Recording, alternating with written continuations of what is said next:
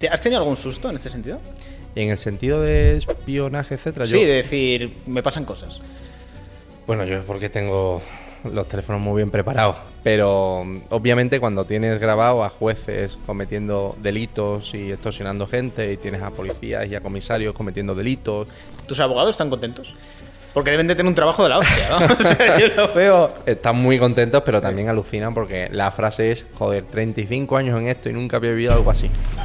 En la vallita. Cuando hablo de mafia mediática hablo también de toda esta gente que van de trabajadores independientes y de periodistas, que en realidad no lo son. Son básicamente, pues eso, los que ejecutan las órdenes de los sicarios mediáticos de este país. Mira, Que vaya, vayamos vaya. a un juzgado y no me quieran dar el expediente Joder. de, de causas mías, eso nos ha pasado. Coño, lo hemos grabado y lo hemos publicado en Telegram. Es decir, que yo vaya allí a mi causa y me diga, bueno, eh, voy a fotocopiar esto. No, no, esto no se fotocopia. Ves que alguien dice algo que se sale un poco de la línea de lo que está establecido y de repente empiezan a salir cosas suyas. Sí, sí.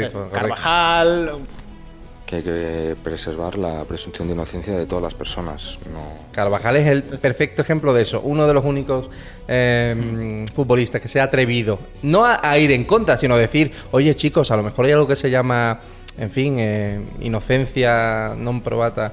Y solamente por decir eso, presunción de inocencia, todos los medios han ido contra él. ¿De quién crees que tiene más información Marruecos? Pedro Sánchez Catejón, sin duda. Y hemos intentado, de verdad... ¿Y de tan grave es como para que se deje llevar por sus coacciones? Mira.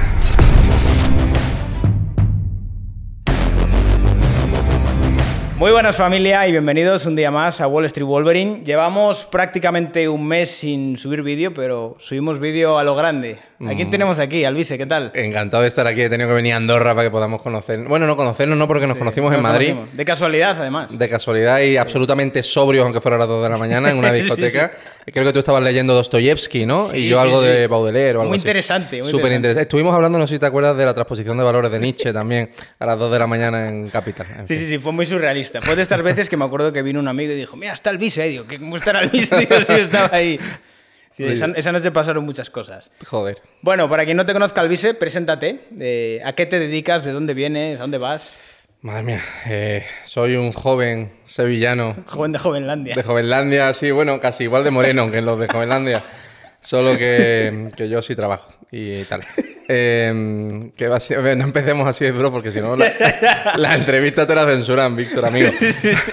yo básicamente me autodefino en España como analista, aunque soy empresario, tengo, tengo también negocios de consultoría fuera de España y me dedico, entre otras cosas, al análisis de la actualidad, de la política, análisis de conexiones empresariales, corrupción, etcétera. ¿Y en qué momento dijiste, me voy a dedicar a esto? Y en el momento en el que la alternativa a luchar contra la corrupción era salir con una escopeta por Gran Vía. Y te lo digo tal cual, porque claro, cuando ves cómo están literalmente sometiéndote, esclavizándote como si fueras una rata, eh, una panda de Oscar Puentesianos, ¿sabes? Esta gente gorila que lo mismo le toca la cara tres veces a, a Pepe Almeida, que se pone a gritos con un chaval que le pregunta qué tal Puigdemont en el AVE, porque se creen que que el hecho, el derecho de que tú estés en un ave es de ellos y ellos te lo dan o, te lo quitan según su placer, porque son eh, somos siervos, menos que siervos para ellos, somos los que molestamos a la vida parasitaria basuresca que tienen. Eh, pues claro, la diferencia es ¿qué hago? ¿Salgo a la calle con una escopeta o me pongo a organizar esto para que intentemos desde la sociedad civil luchar contra esta panda de delincuentes? Pues elegí lo segundo. ¿Cuál dirías que es el punto de inflexión que más te ha radicalizado respecto a tu visión de la sociedad? Yo creo que es algo que es lo que tú consideras, Víctor, y creo que nos ha radicalizado desde la perspectiva de la acción, no de la ideología, a todos, que es la pandemia. Es que, claro, cuando estás encerrado. que ahora mismo estamos como, bueno, 2023, en no, eh, septiembre, ¿no? Final de septiembre. Sí. Y claro, eh, creo que se nos ha olvidado a todos lo que llevamos viviendo eh, esta primera media década. Que nos han encerrado, que nos han casi obligado a inyectarnos eh, esa cosa que empieza por V y termina por A y que tampoco podemos decirle porque, oh amigos, también hemos normalizado la censura en este país y hay palabras que no podemos utilizar. Eh, cuando normalizas que te traten como, pues eso, como un perro que no tienes derechos y cuando los tribunales de este país suficiente politizados están ya y aún politizados y controlados por el gobierno dicen, oye, que esto es una locura, que esto es completamente ilegal y habéis secuestrado 47 millones y medio de españoles por la cara. Y luego ven los españoles, oye, que nos han secuestrado ilegalmente y nadie paga absolutamente ningún tipo de consecuencia por nada. y aquí no pasa nada. O sea, coño, eh, son 47 millones de delitos de secuestro ilegal. entre otras muchas cosas. Pues obviamente, cuando vives esas cosas y te das cuenta de que el vecino que tienes enfrente te mira con la sonrisa, como una vaca mira al tren pasar mientras come pasto, ¿sabes? Que parece que está muerto por dentro del ojo y, te ves, y le ves una vez al día aplaudiendo a los sanitarios, digo, vale, eh, aquí tres opciones. Uno, esto es una simulación de Matrix. Eh, yo estoy en un juego de Play eh, con unas gafas virtuales en el futuro y se me ha olvidado que estoy viviendo en una simulación por ordenador. Sí, sí. El show de Truman. Justo. Dos, tengo que estar encerrado en una, en una clínica psiquiátrica porque eh, estoy absolutamente en absoluta disonancia con la realidad que estoy viviendo porque la gente está loca de los cojones, la gente es gilipollas o, o es que yo estoy viendo algo que no. Y claro, luego estaba la tercera opción. ¿Será que yo estoy en mi mente retroalimentándome de un mensaje que todo el mundo piensa en su mayoría, pero estamos tan... o está la gente tan acojonada de decirlo por el régimen que lo hemos normalizado. Que esto a lo mejor es como si. A lo mejor esta conversación la tienen en la intimidad dos norcoreanos. Que dice, coño, estoy fingiendo la. En fin, que estoy llorando a moco tendido, aunque me importe tres cojones. ¿Por qué Kim- me han dicho que tengo Jong-un, que Porque me han dicho. Pero es que el otro estará pensando lo mismo. Pues lo único que puedes hacer en esa situación es significarte. Y cuando nos significamos, y hay cientos de miles, si no millones de españoles que se identifican con lo que estás diciendo, decimos, ah, no, no, perdona, que los degenerados, los criminales y los enfermos de la cabeza son los otros, no nosotros. Entonces podríamos decir que el COVID ha sido lo que más te ha radicalizado de lejos. No ha habido antes, en una etapa previa, véase Zapatero, véase la Liga de Sánchez. ¿Fue el COVID? no tanto el COVID en sí, sino cómo el Estado nos constató que somos Que puede menos hacer lo que pulgas, quiera mediante puede hacer lo que quiera. Eso a mí me constató que, que no teníamos ningún tipo de derecho práctico ante el mastodonte Estado. Y además evidenció muchísimo lo que llevábamos muchos comunicadores, tú incluido, diciendo que era la nula credibilidad de medios de comunicación extorsivos, Sí. criminales y desinformativos.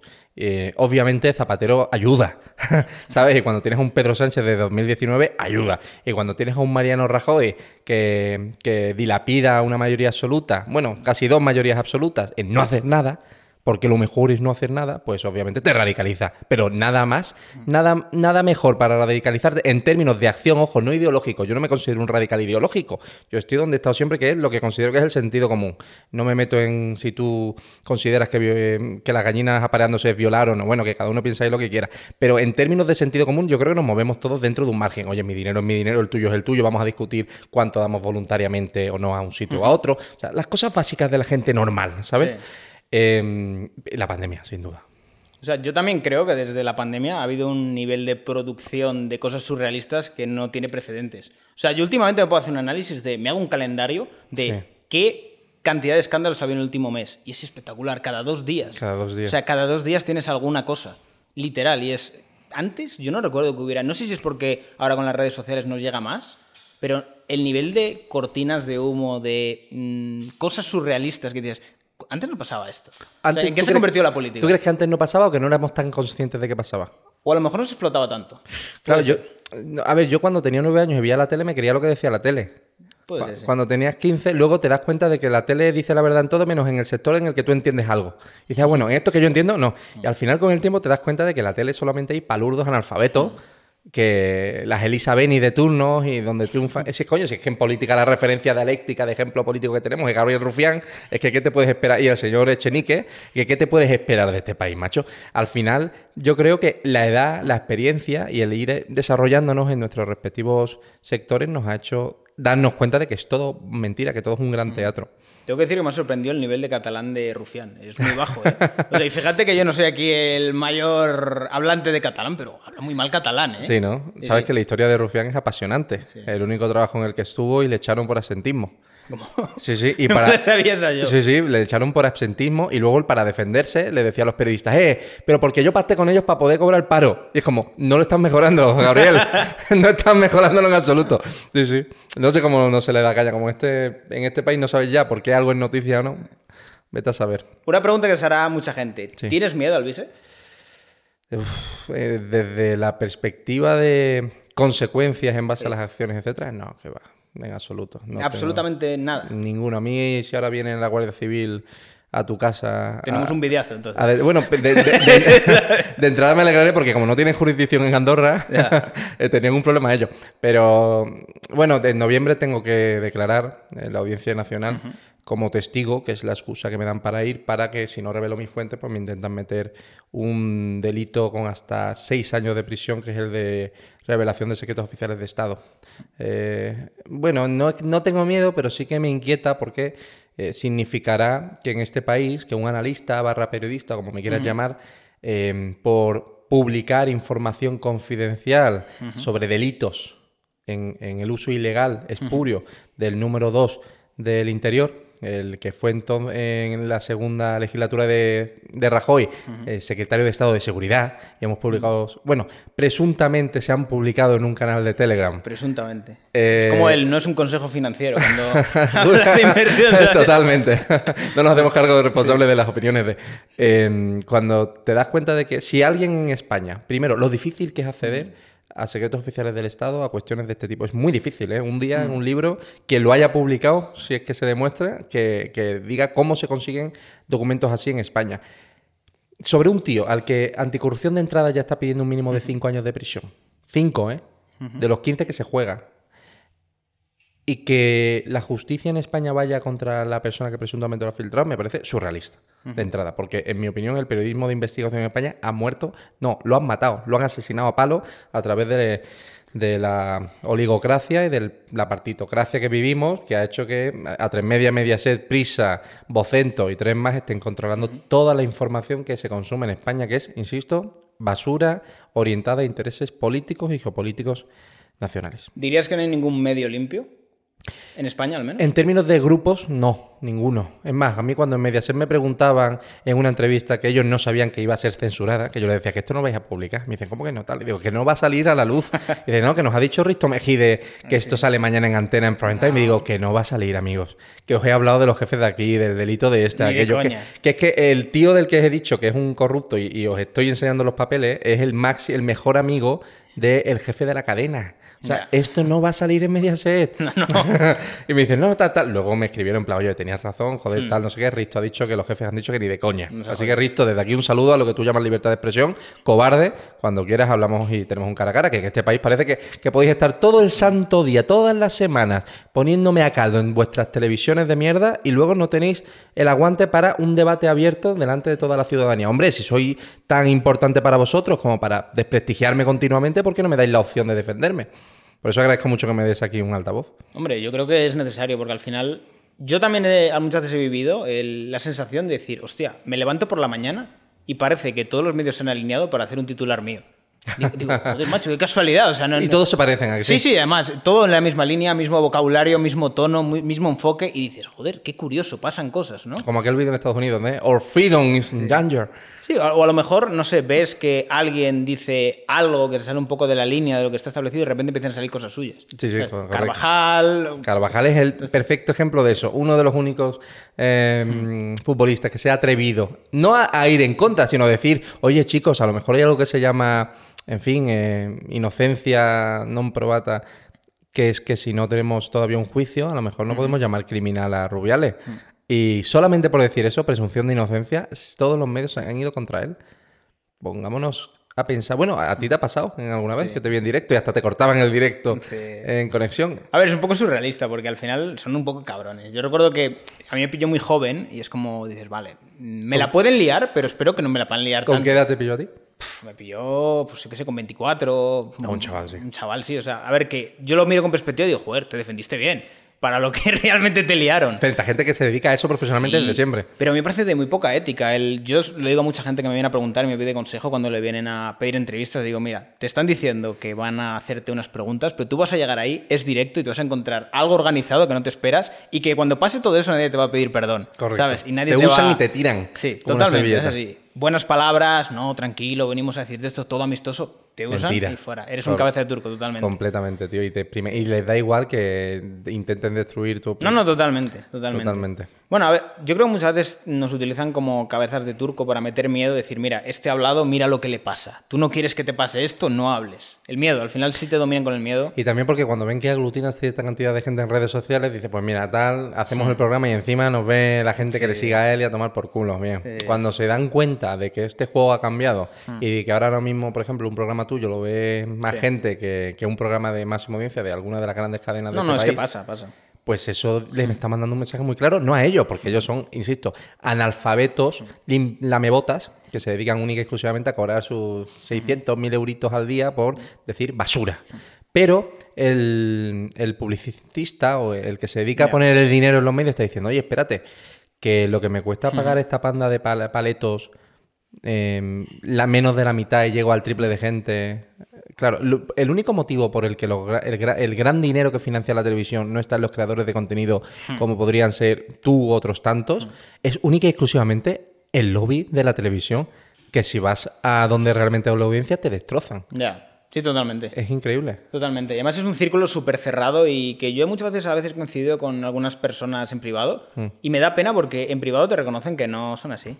Claro. Y que no piensan así, pero a mí me daría pena. Yo sé, yo, yo pienso en verdad, a mí si me pagaran mucho dinero por callarme, es que es vale, tengo dinero, pero sentiría como una sensación de, no sé, ¿para qué vale mi vida? O sea, ¿qué sentido tiene ser alguien que me puedo callar y Pero, no, no tío, puedo utilizar este altavoz? que la mayoría de gente es así, siente eso. Y no lo digo de forma peyorativa, es decir, la gente que te sigue siente placer escuchándote a ti, escuchando esta conversación, lo siente por un único motivo, porque ellos no tienen la capacidad de hacer eso en su vida diaria. Es gente, tío, a lo mejor que tiene un bar, que tiene un restaurante, que no, yo qué sé, que es camarero taxista o que está estudiando en el, en el instituto lleno de, de locos. Y de repente está escuchando a Víctor y a Luis hablando aquí en el sofá de tu casa en Andorra diciendo lo que nos sale de los cojones. Sí. En público, además. Y están A ver, diciendo. a ver si nos deja YouTube. Ah, si no, bueno, eh, la cuestión es, están viendo que nosotros estamos hablando en libertad, cosas que a lo mejor ellos coinciden en el 110% y no pueden decirlo porque los profesores le castigan académicamente, eh, sus compañeros le hacen bullying, eh, la televisión le ponen a el tío que tal, no sé qué, para sabotear su restaurante o el negocio en el que lleva toda su familia toda la vida. Sí, sí, sí. Tío, cuando ven a personas que estamos hablando en libertad, a lo mejor alguno de ellos piensa, coño, eh, esto es lo que tiene que funcionar. Y alguno se atreverá, pero es que cuando la represión del Estado de este régimen es tan grande, tenemos que hacer esta entrevista en Andorra. No, no, es, O sea, que es surrealista. es surrealista, sí. Ahora que estamos hablando antes de, de Rubiales. Sí. ¿cómo viste tú a Rubiales? Porque tú le has hecho una entrevista hace poco que no te han dejado sacar. Sí. ¿Tú cómo le viste? Estado mucho tiempo con él, etcétera. Tú imagínate un hombre históricamente del PSOE, cuyo padre es un, además un tío que he podido conocer, que es cojonudo, eh, históricamente del PSOE también, todo su círculo social es socialista en términos familiares, la madre social, o sea, es- no es ultraderecha, tío, es, es la PSOE. Bien. Y te das cuenta de que ante la maquinaria brutal del Estado tiene que irse a un tío que se llama Luis Pérez, que tiene un Telegram y un Instagram. Sí, sí, sí. Y es como, con audiencia, sí, pero bueno, no soy media serie tres media. Nada. Y hemos conseguido, dice, bueno, eh, tú eh, me han dicho que eres muy bueno investigando cosas. Bueno, se me da bien investigar. y logramos cosas como el vídeo de Jenny Hermoso, que estoy empezando a sospechar que tenían algunos medios de comunicación y no publicaron. Sí. Porque claro, el mundo... Ti- Tiene pinta porque de repente empezaron a salir vídeos sin la marca de agua. Yo llamé a X personas muy cercano a eh, Pedro J, la mano derecha a nivel periodístico de- del español. Y le digo, oye, eh, he publicado este vídeo de Jenny Hermoso y vosotros habéis publicado el mismo vídeo sin marca de agua, sin editar, eh, a los 40 minutos. O sea, no hay forma posible. Digo, vosotros lo teníais y no lo habéis publicado. Me dice, ¿por qué preguntas esto? Yo, no es mi tema.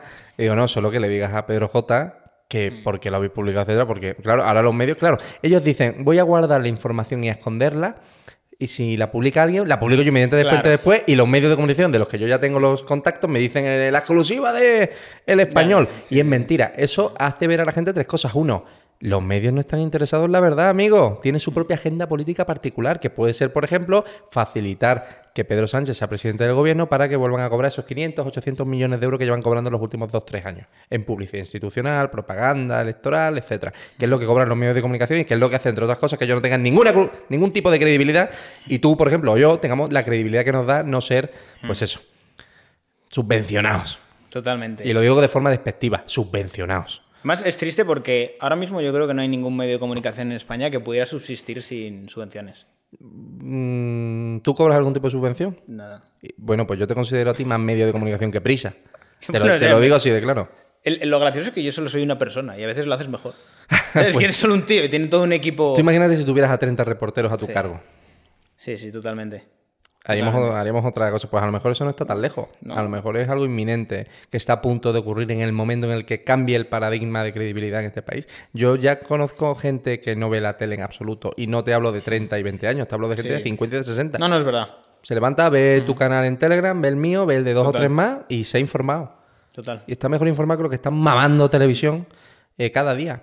Oye, que como entretenimiento está bien, pero como cuando ves una serie B ucraniana de Netflix, que es como, oye, pues me, vale, ¿me lo creo? Pues no, pero para entretenerme viendo como Ferrera eh, a, a, la PSOE, pues genial. Te iba a preguntar, eh, hablando de tu Telegram, ¿a ti alguna vez te han bloqueado la cuenta de banco?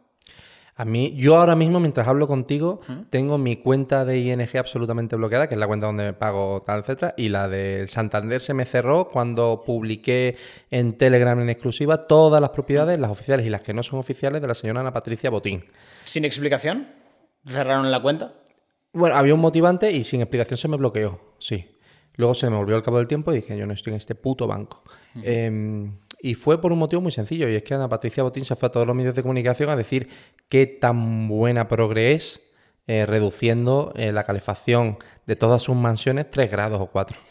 Y, claro, cuando tú ves eso, ningún periodista se atreve a, criticarla porque básicamente eh, Santander paga muchísimo dinero a todos los medios de comunicación.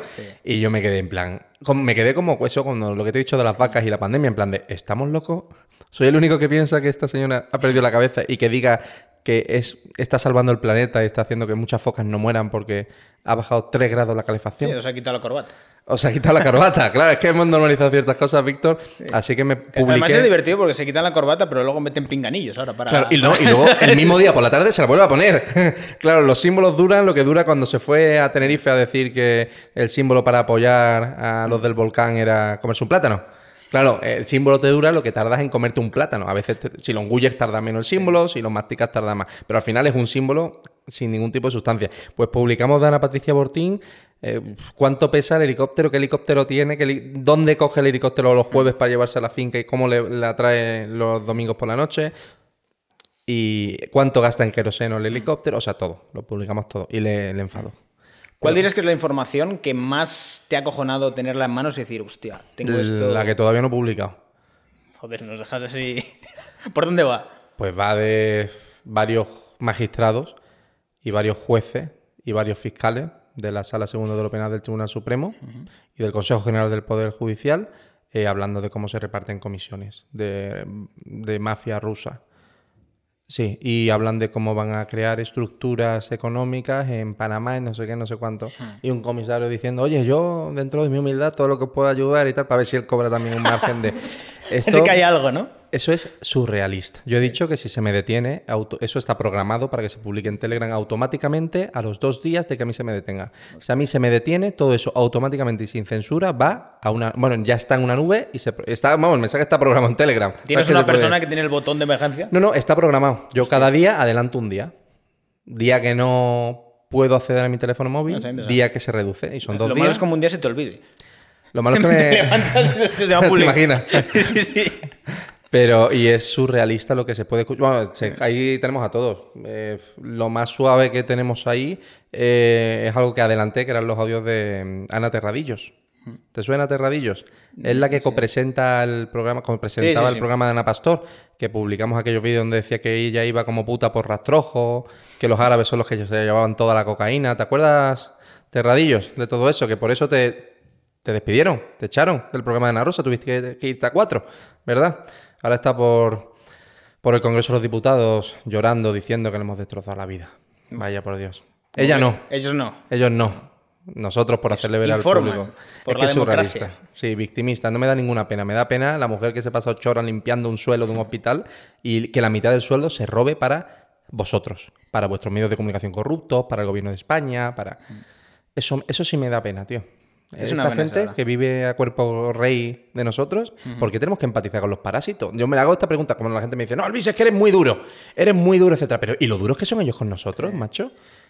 Yo, lo que creo al final es que eh, muchas veces hablas con gente que no está todavía con el nivel de conciencia ni de conocimiento de muchas cosas. Entonces lo ven todo de una manera muy inocente y te ven a ti como, ah, lo mejor estás exagerando. Ojalá. Pero es comprensible, porque al final no, has- no estás tan implicado respecto a lo que pasa y por tanto no manejas tanta información y dices, bueno, no pasa nada, serán cuatro cosas. Pero en cuanto empiezas a meterte. La dentro- autoconsciencia es muy dolorosa, ¿eh? Sí, sí, sí, sí que lo es. Y eso que somos medianamente conscientes. Somos simios con tres taras genéticas que nos han hecho saber que somos nosotros mismos. Pero vamos, no somos conscientes del cómo, de la magnitud de la existencia, de lo metafísico. O sea, nos empezamos, nos empiezan a hablar de matemática cuántica, ya nos empezamos a agobiar de, "Oh, pero como una cosa puede estar en dos sitios a la vez, empezamos a, a hiperventilar. O sea, quiero decirte, ser conscientes de que no hay ninguna esperanza dentro del sistema, que vivimos en un régimen antidemocrático y que somos putitas esclavas de intereses geopolíticos, coño, da miedo. La gente se pregunta, bueno, pero nosotros controlamos nuestro propio país, ¿pero qué vas a controlar tú por meter un trozo de papel en una urna? Perdóname, eh, el Santander Central Hispano, ¿quién lo controla? ¿Ana Patricia Botín? ¿Qué porcentaje del banco crees tú que tiene Ana Patricia? Nah. Menos del 3%. Ana Patricia Botín no controla el Banco de No, España, no, controla BlackRock. Después de una joint venture fracasada que hizo que compraran más del 7% de, de participaciones del banco. Lo controlan ellos. ¿Por qué Ana Patricia está de presidenta? Porque Ana Patricia controla las pequeñas familias y tiene toda la mierda de la información de corrupción que ha habido durante los últimos 30, 20 y pico años dentro del banco. De todas maneras, se está dando un fenómeno muy interesante y es que yo creo que las líneas ideológicas están difuminando. ¿En qué sentido? En el sentido de que yo muchas veces, por ejemplo, veo a gente como Roberto Vaquero y digo, ¿cómo puedo estar yo de acuerdo con un comunista? ¿Sabes? Y digo, wow, o sea, ¿cómo se ha, se ha distorsionado toda la ideología de decir, vale, tú y yo estamos en contra de los progresistas, pero no tenemos absolutamente nada que ver y tenemos muchas cosas en común? O llegas a un punto en el cual dices, joder, es que la ideología se ha llegado a ya trastornar de tal manera en la cual yo critico a un tío como Bill Gates y tienes a los progres diciendo, oh, qué maravilla este señor. O sea, es como cosas que son totalmente Sí, los marxistas defendiendo multimillonarios. Sí, sí, sí, totalmente. No tiene ningún sentido. Bueno, al final cuando te das cuenta de que están violando tu país sistemáticamente, surge una idea interideológica que es el patriotismo. Es decir, atacar a... Bueno, ¿cómo los llamas? Por no llamarlos magrebíes. Eh, eh, Jovenlandia. Atacar a los de Jovenlandia porque le rompan la mandíbula a una niña de 12 años en una paliza cuando sale del cine, ¿eso es de izquierdas o de derechas, macho? Yo creo que el punto es que al final eh, se quiere ocultar una realidad que está a pie de calle, que se esconde detrás de eso racismo, pero es que no es racismo, es una cuestión de manifestar una realidad que ocurre. Una pregunta, Víctor. ¿Tú crees que a Roberto Vaquero lo van a llamar ultraderechista? Sí, Sí, aunque sea histórico comunista de siempre. sí, ya- yo creo que ya lo hacen. Ya lo hacen. ya. Sí. ¿Y por qué crees que lo llaman ultraderechista? ¿Por el tema de la inmigración? Yo creo que principalmente por el tema de inmigración y también por una parte de esa visión tradicionalista. Sí, a Roberto Carrero le criticaron por te- querer tener hijos. ¿Por querer tener sí, hijos? sí, hace, hace- creo que hace unas semanas, unos cuantos, sí, le, le lincharon porque es, es egoísta. Es egoísta tener hijos. Sí, sí, algo así. Hay que Joder. pensar- no, eso no es todo en la vida.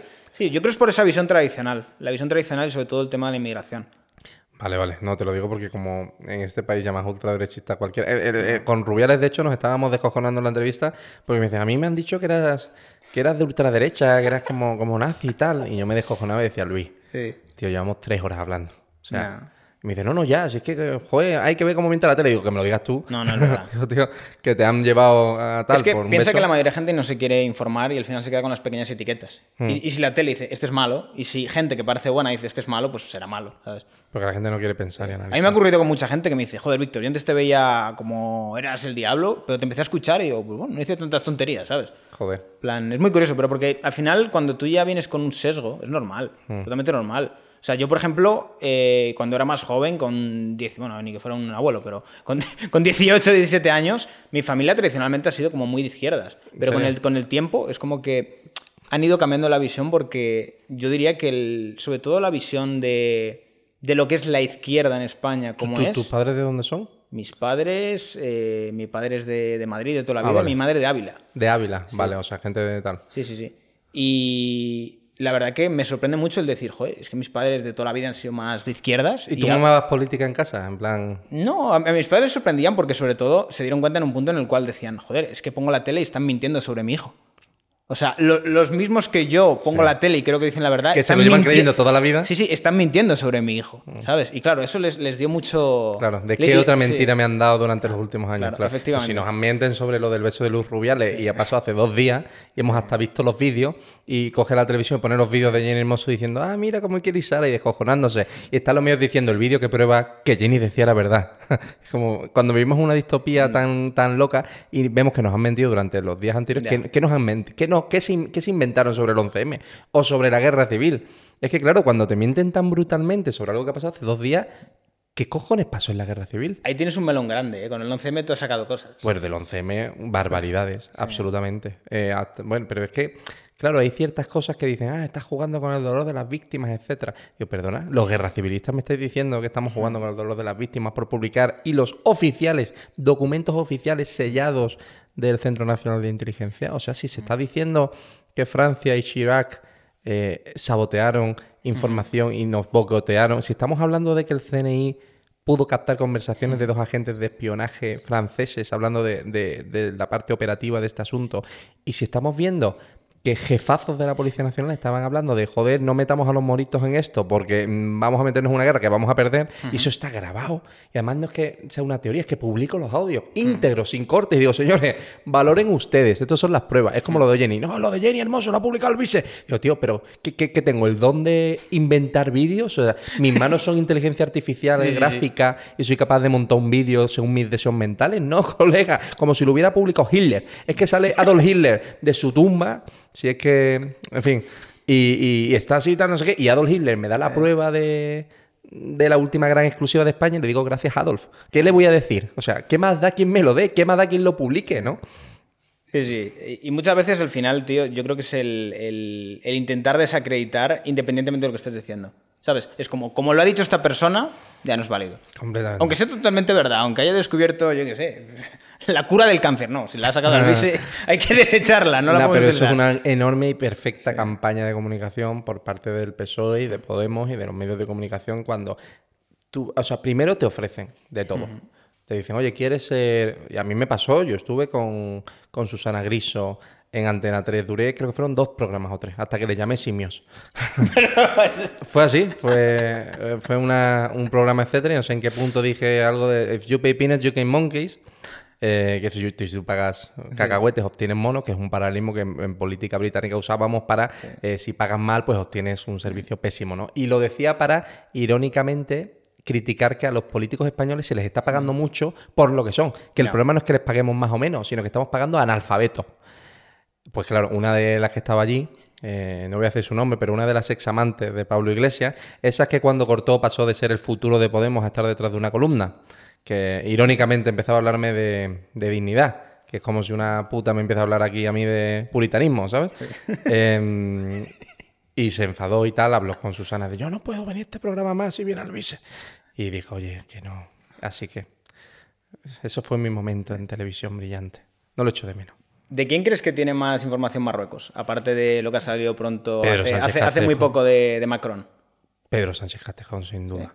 Y hemos intentado, de verdad... ¿Y tan grave es como para que se deje llevar por sus coacciones? Mira, Porque a lo Eh, mejor dices, bueno, puede tener información, pero no es una información que diga, Dios mío, me destroza. no se habrían preocupado tanto. Sí, está, y no habría Mira, fíjate, si yo me hubiera enterado por las fuentes de inteligencia argelina, que es básicamente software francés, porque el sistema de inteligencia de Argelia eh, se sustenta en, en- en la mayoría equipo operativo francés, em, alguien del servicio de inteligencia marroquí, del que es muy relativamente fácil acceder a ciertas fuentes de información, sabría algo. Esto venía directamente de la Casa Real Marroquí, de Mohamed VI. La única forma de que Mohamed Mohamed VI tenga la capacidad de extorsionar a Pedro Sánchez Castejón, algo de lo que no tengo la más mínima duda, o sea, podría entrar en ciertos detalles. Es decir, hay un puesto ad hoc a, a la mujer de Pedro Sánchez en algo que se llama Instituto de Empresa. Luego, lo, lo único que hemos logrado acceder de información por parte de los servicios de inteligencia argelinos era que hubo unos trasvases de hasta 4 millones de euros en una especie de triangulación empresarial de la que no nos consta más información. Y después de eso ocurre algo nosotros publicamos esa información, a las 48 horas dimite de su puesto la mujer del presidente del gobierno, Pedro Sánchez, y a las 72 horas lo filtramos a un medio de comunicación francés que lo publica porque ningún medio de comunicación de España nos cogía la información. Eh, después de eso hay movimientos, obviamente, y lo último que sabemos de este tema es que eh, el CNI reconoció públicamente que es verdad que se habían hackeado los teléfonos móviles de Pedro Sánchez en hasta cinco ocasiones Joder. hubo cinco accesos ilegales a través de Pegasus y luego es que luego hay accesos no identificados. Es decir, Pegasus es un software relativamente viejo en el mundo de la inteligencia internacional. Ahora está, por ejemplo, algo de lo que llevo hablando seis meses, que es Inosystec. ¿Has escuchado alguna vez hablar de ese software? No. Pues Inosystec es un bichito, que no voy a explicar mucho cómo funciona ahora por no ser técnico. Tú dirás, ¿cuánto sabes de software de este tipo, no? Bueno, un día te cuento. Un día escribo un libro y te cuento por qué sabemos estas cosas. Eh, no te enteras en absoluto porque no deja la más mínima huella digital. Es, ingre- es surrealista. ¿Y cómo Eh, entra? Eh, por así decírtelo, se encarga de abrirte puertos y tener luego la capacidad de cerrarlos sin que te enteres. solo, haz- solo te das cuenta de que hay un problema a través de tu compañía telefónica por la carga de datos. Pero claro, si no haces una copia de seguridad y carga de datos y te das cuenta de que aumenta tu, em, tu trasvase de paquetes de información a las 2 o a las 3 de la mañana cuando lo estás usando y hay un sobrecalentamiento del teléfono, etcétera, no te enteras de nada. Y ya hay formas de No poder... me asustes que se me calienta mucho el móvil últimamente. No sé si Pues- es el iPhone porque es nuevo, no sé. Pues vete a saber, macho. Pero si se te calienta a las 2 o a las 3 sin uso ninguno, preocúpate. Bueno, yo creo que es el cargador, ¿eh? Sí, pues ya está. Pues échale la culpa al cargador. A ver, la parte buena de no tener nada que ocultar es esta, que pueden mirar lo que quieran, que no. Ya, tío, pero fíjate, eso lo escucho yo mucho cuando la gente te dice, oye, Alvise, ¿qué más da la privacidad si yo no tengo nada que ocultar? Eso para mí es tan absurdo como... Bueno, a ver, siempre tienes derecho a tu privacidad, nadie tiene por qué saber todo de tu vida. Sí, si, si pero- no, así justificas toda medida totalitaria. Pero, pero es que eso lo escucho mucho lo de si no tienes nada que ocultar. Bueno, es como si yo ahora dijera, pues a mí no me importa nada la libertad de expresión porque no tengo absolutamente nada que decir. Y es como, hostia, puta, es, que- es buena, ¿eh? Es te, buena te esa. da que pensar. Pues claro buena, que la sí. privacidad importa. Aunque tú no, aunque tú no tuvieras nada que ocultar, sirve para que la gente a futuro no pueda psicoanalizarte y adelantarse estratégicamente para Sí, arruinarte la vida. Por ejemplo, porque claro, si yo sé todo de ti y sé que mañana te vas a coger un vuelo a, yo qué sé, a Singapur y sé en qué hotel estás en qué habitación, etcétera, dime qué formas tengo yo para poder joderte. Mil veces, sí, sí. Pues eso es lo que hacen ellos. Totalmente. ¿Te- ¿Has tenido algún susto en este sentido? Y en el sentido de espionaje, etcétera, Sí, yo... de decir, me pasan cosas. Bueno, yo es porque tengo los teléfonos muy bien preparados.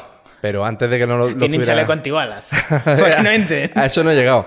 Pero mm, obviamente cuando tienes grabado a jueces Mm. cometiendo delitos y extorsionando gente, y tienes a policías y a comisarios cometiendo delitos, tienes a un comisario hablando de cómo le mete cuatro kilos de cocaína en el maletero a un tío, o cómo se le cortan los frenos del coche a otro. O sea, cuando tienes esa cantidad de barbaridades, que insisto, eh, no es algo teórico que yo diga que, es que me fui el año pasado en verano a un juzgado de que en Plaza Castilla, en Madrid, a presentar todas las denuncias que, que aportábamos para 22 casos de corrupción diferentes, que es por lo que tengo la, la declaración en la Audiencia Nacional, una pieza secreta eh, separada del caso Kitchen. Es decir, que esto no es una teoría de un sevillano que viene aquí a Andorra a decirte, oye, los cerdos vuelan. No, no. Es que esta información de la que yo te estoy hablando la he aportado mayoritariamente a un tribunal, a un juzgado, perdona. Y, se- y vamos, y si pones a Luis Pérez Kitchen en Google te darás cuenta de la cantidad de noticias que hay en donde, se- aunque de forma en plan tuitero, en forma despre- despectiva, el tuitero, el tal, el telegramero. ¿Sabes? Que telegramero suena como si pasara gramos de algo. Por la, por la tele. Telegramero, ¿qué cojones es, macho? O el difusor de bulos tal ha presentado pruebas fidedignas. Digo, bueno, o una cosa o la otra. Es como cuando me dicen, oye, eh, todo lo que dices es falso, pero te van a imputar un delito de revelación de secreto. Como ponen de objective. no tiene ningún Es sentido. como, es que no pueden ser las dos cosas, macho. O sea, esto no. La, la realidad no es transexual. O sea, tú no puedes ser tío y tía a la vez en la realidad. Tú no puedes. em, joder, decir que todo es mentira y al mismo tiempo que me intenten meter cuatro años de prisión por revelación de secretos. Todo es verdad salvo alguna cosa que decía Rajoy con el tema de Bárcena. O sea, no me pueden acusar de, de todo a la vez, tío. Que decidan, soy un creador de bulos, genial, me cojo la etiqueta. O soy alguien que está filtrando datos de, de secretos de Estado. Es que me imagino creador de bulos está en casa. A ver, ¿qué me puedo inventar hoy? ¿Sabes? En plan, No, ¿qué- total. ¿qué, qué puedo decir hoy? Venga. ultraderechista o tal, no sé qué. Bueno, no, ahora algunos de Vox me insultan, me dicen que soy un, un socialdemócrata. Le hace el juego al PP. O sea, bueno, al final- socialdemócrata en realidad son todos. No hay nadie que no sea No socialdemócrata. hay ni un solo partido en España que no sea No, no, no. socialdemócrata. Ni Vox ni el PP. Yo diría ¿eh? que ni siquiera en Europa hay ninguno que no sea socialdemócrata. No, libertarios tipo Javier Milei en España no hay. Bueno, también habrá que ver si Javier Milei luego no se vuelve también socialdemócrata. Bueno, en También- Argentina, ya solo con lo que ha conseguido, macho, es Sí, admirable. verdad Ni- O Nayib Bukele dijo el otro día en una entrevista que él se consideraba más de izquierda. Nayib Bukele. No, lo- es que es lo que te decía antes, que últimamente la, la ideología está Completo. trascendiendo a izquierda y derecha a cuestiones que dices, joder, es que este tío me gusta lo que hace, no comparto absolutamente nada con él, pero estos son de los míos y digo, mm, Hay muchas cosas que no me gustan. Sí, claro, pero sientes empatía hacia ello porque hay algo Sí. de lo que habla que es sentido común. Sí. Claro, es que cuando han violado tantísimo, han sodomizado tanto el sentido común y todo se ha vuelto una especie de histeria colectiva loca, cuando te das a un tío que a lo mejor es comunista o es libertario o lo que sea, y, y estás diciendo, coño, pero es que en esto tienes razón. ¿Cómo no voy a empatizar yo con un tío así? ¿Cómo no voy a empatizar yo con el Roberto, Roberto Vaqueiro? Vaquero. Si- Vaquero, perdona. ¿Cómo no- Vaqueiro. Perdona, disculpa, es que Vaquero se apellida Sí. un... ¿Cómo no voy a empatizar yo con el señor Don Roberto si está diciendo cosas que son de sentido común en algunos campos concretos, ¿no? ¿Le votaría? Pues seguramente no le votaría nunca, pero, pero hay cosas en las que tienen razón. Sí, sí, totalmente. Pero ojo, Pablo Iglesias también. Es decir, Pablo Iglesias Turrión es una de las personas más ayectas que ha, que ha parido este país y sin embargo hay cosas en las que tiene toda la razón del mundo. O sea, una pena que no nos podamos unir ideológicamente, Pablo Iglesias, porque te ofreció por WhatsApp eh, que me has dejado leído, he visto el tic azul, Pablo, y me ha ¿En alguna- guardado. ¿Alguna vez has hablado por WhatsApp con Pablo Iglesias? Le he escrito. ¿En serio? Claro, claro, tenemos el teléfono de mucha gente. Sí. Y, y- y me ha guardado porque puedo ver tu foto, Pablo, y he visto el tic azul y me has dejado leído, macho, eso está mal. Pablo, responde. En donde te he ofrecido audios de Ana Rosa, de Eduardo Inda y del señor Villarejo, en exclusiva para ti, Pablo, que son tus enemigos. Si yo no quiero meterme con todo el mundo, yo te estoy dando las armas para que tú te puedas meter con, con esa tres media, esa la sexta que te ha hecho tanto daño, mientras nosotros nos tomamos palomas, palomitas de, de sal y de ¿Crees que les tiene miedo? ¿Quién? Pablo Iglesias a ellos. Pablo Iglesias le tiene miedo. Les tenía miedo al principio. Ahora ya va contra ellos porque es una cuestión de, de interés personal al final. Es como Irene Montero. Irene Montero tiene miedo de algo que no sea perder su puesto como, como funcionaria allí. Eh, pues no, lo único que les importa es su culo. ¿Tú crees que lo puedo mantener? Irene Montero, ministra de Igualdad. Muy difícil, pero seguramente se haya pactado para que no destroce lo poco que queda de Podemos hasta que Yolanda lo pueda absorber, Yolanda Díaz. Que esa es otra cosa. ¿A ti no te da la sensación a veces de que escuchando a estos políticos te hacen pensar que tienes una minusvalía y nunca te lo han dicho? Sí. Porque claro, a mí me... Como estuviera hablando con niño pequeño. Exactamente, Sí. claro, pero tú lo estás viendo en la televisión y dices, ¿me está hablando Yolanda Díez como si tuviera un problema psicológico importante? ¿O le habla así a todo el mundo? ¿O todo el mundo gilipollas? Sí. ¿Por qué Yolanda Díaz nos habla como si estuviéramos en guardería? Yo creo que esto lleva pasando mucho tiempo porque yo recuerdo este cambio que hizo Pablo Iglesias, del Pablo Iglesias beligerante al Pablo Iglesias que parecía un cura, dando una homilía, ¿sabes? En plan, que se- me acuerdo en los debates que se ofendía, esto es indigno para los españoles que nos están viendo, ¿sabes? Yo creo que al final se han dado cuenta de que ese lenguaje beligerante en los tiempos actuales queda mejor para hacer a alguien que eres tranquilo, que tienes tacto, que digamos que empatizas con, con las personas, que esta izquierda tan más beligerante, más a lo a la, a la antigua usanza, por así decirlo. ¿Y por qué crees tú, Víctor, que ese lenguaje beligerante no lo hemos encontrado en los oponentes, en la oposición a esta gente? Mm, bueno, yo, yo creo que en- bueno, depende de lo que llames oposición. ¿Tú qué consideras oposición? Bueno, yo no considero que haya oposición en este país. pues te lo digo, depende. Salvo nosotros mismos. Es decir, a mí cuando la gente me dice que soy muy beligerante en la forma de hablar, yo no insulto nunca a nadie, nunca he dicho que hay que cortarle el cuello a la Casa Real, como decía Pablo Iglesias, de nuestros recortes serán con guillotina. ¿Te acuerdas? Todo malentonado. Nunca he dicho que la mera existencia de los medios de comunicación privados es un atentado contra la democracia. Cierro comillas, sí. Que decía Pablo Iglesias Turrión y toda esta panda de, de chavistas, albano kosovares. Digo albano kosovares por un motivo concreto. Y es que son bandas organizadas criminales. Eh, no es azaroso, que son bandas criminales organizadas, con más pelo y a lo mejor sin preparatoria militar. Ideo gratis que no tienen preparatoria militar, pero son criminales. Y lo digo alto y claro. Eh, y curioso, por cierto, ¿cómo es posible que sea mucho más fácil que vaya a la sexta o vaya a los medios de comunicación un, un tipo tan radical como Pablo Iglesias que amenazaba a todo el mundo casi con matarlo y luego a nosotros nos traten peor que a Pablo Iglesias en sus peores tiempos? No, no, totalmente. O sea, yo creo que al final ha habido un cambio en el espectro político que no nos hemos dado cuenta de a la velocidad que ha ido. Completamente. Y, y que al final se está estructurando un mundo en el cual hay un consenso de una izquierda progre que ha aceptado, es decir, va a haber un globalismo gobernado por unas élites y uno- una- un oligopolio de empresas. Una derecha igual, ¿eh? Sí, sí, no es así. Y, y han dicho, pues bueno, nos aliamos, PP, PSOE aceptamos, Podemos, vamos a decir que nos molesta alguna cosa, pero también aceptamos con el PIN. Y yo creo que eso es lo que nos encontramos. O sea, yo creo que al final, ahora mismo, el verdadero enfrentamiento que hay es globalismo versus nacionalismo. Y es donde está, donde está toda la batalla. Fíjate, estando muy de acuerdo contigo, incluso aquellas organizaciones que se dicen anti-Agenda 2030 también asumen ciertas directivas globalistas o, O sea, al final para mí mi enemigo es la, la- la forma en la que funcionan los estados-nación. Porque nosotros no teníamos este problema de la Agenda 2030, que nos importará a nosotros los españoles lo que digan los alemanes, que además es una agenda hecha a medida para las grandes superpotencias que nos someten a nosotros, porque amigos míos, nosotros somos España.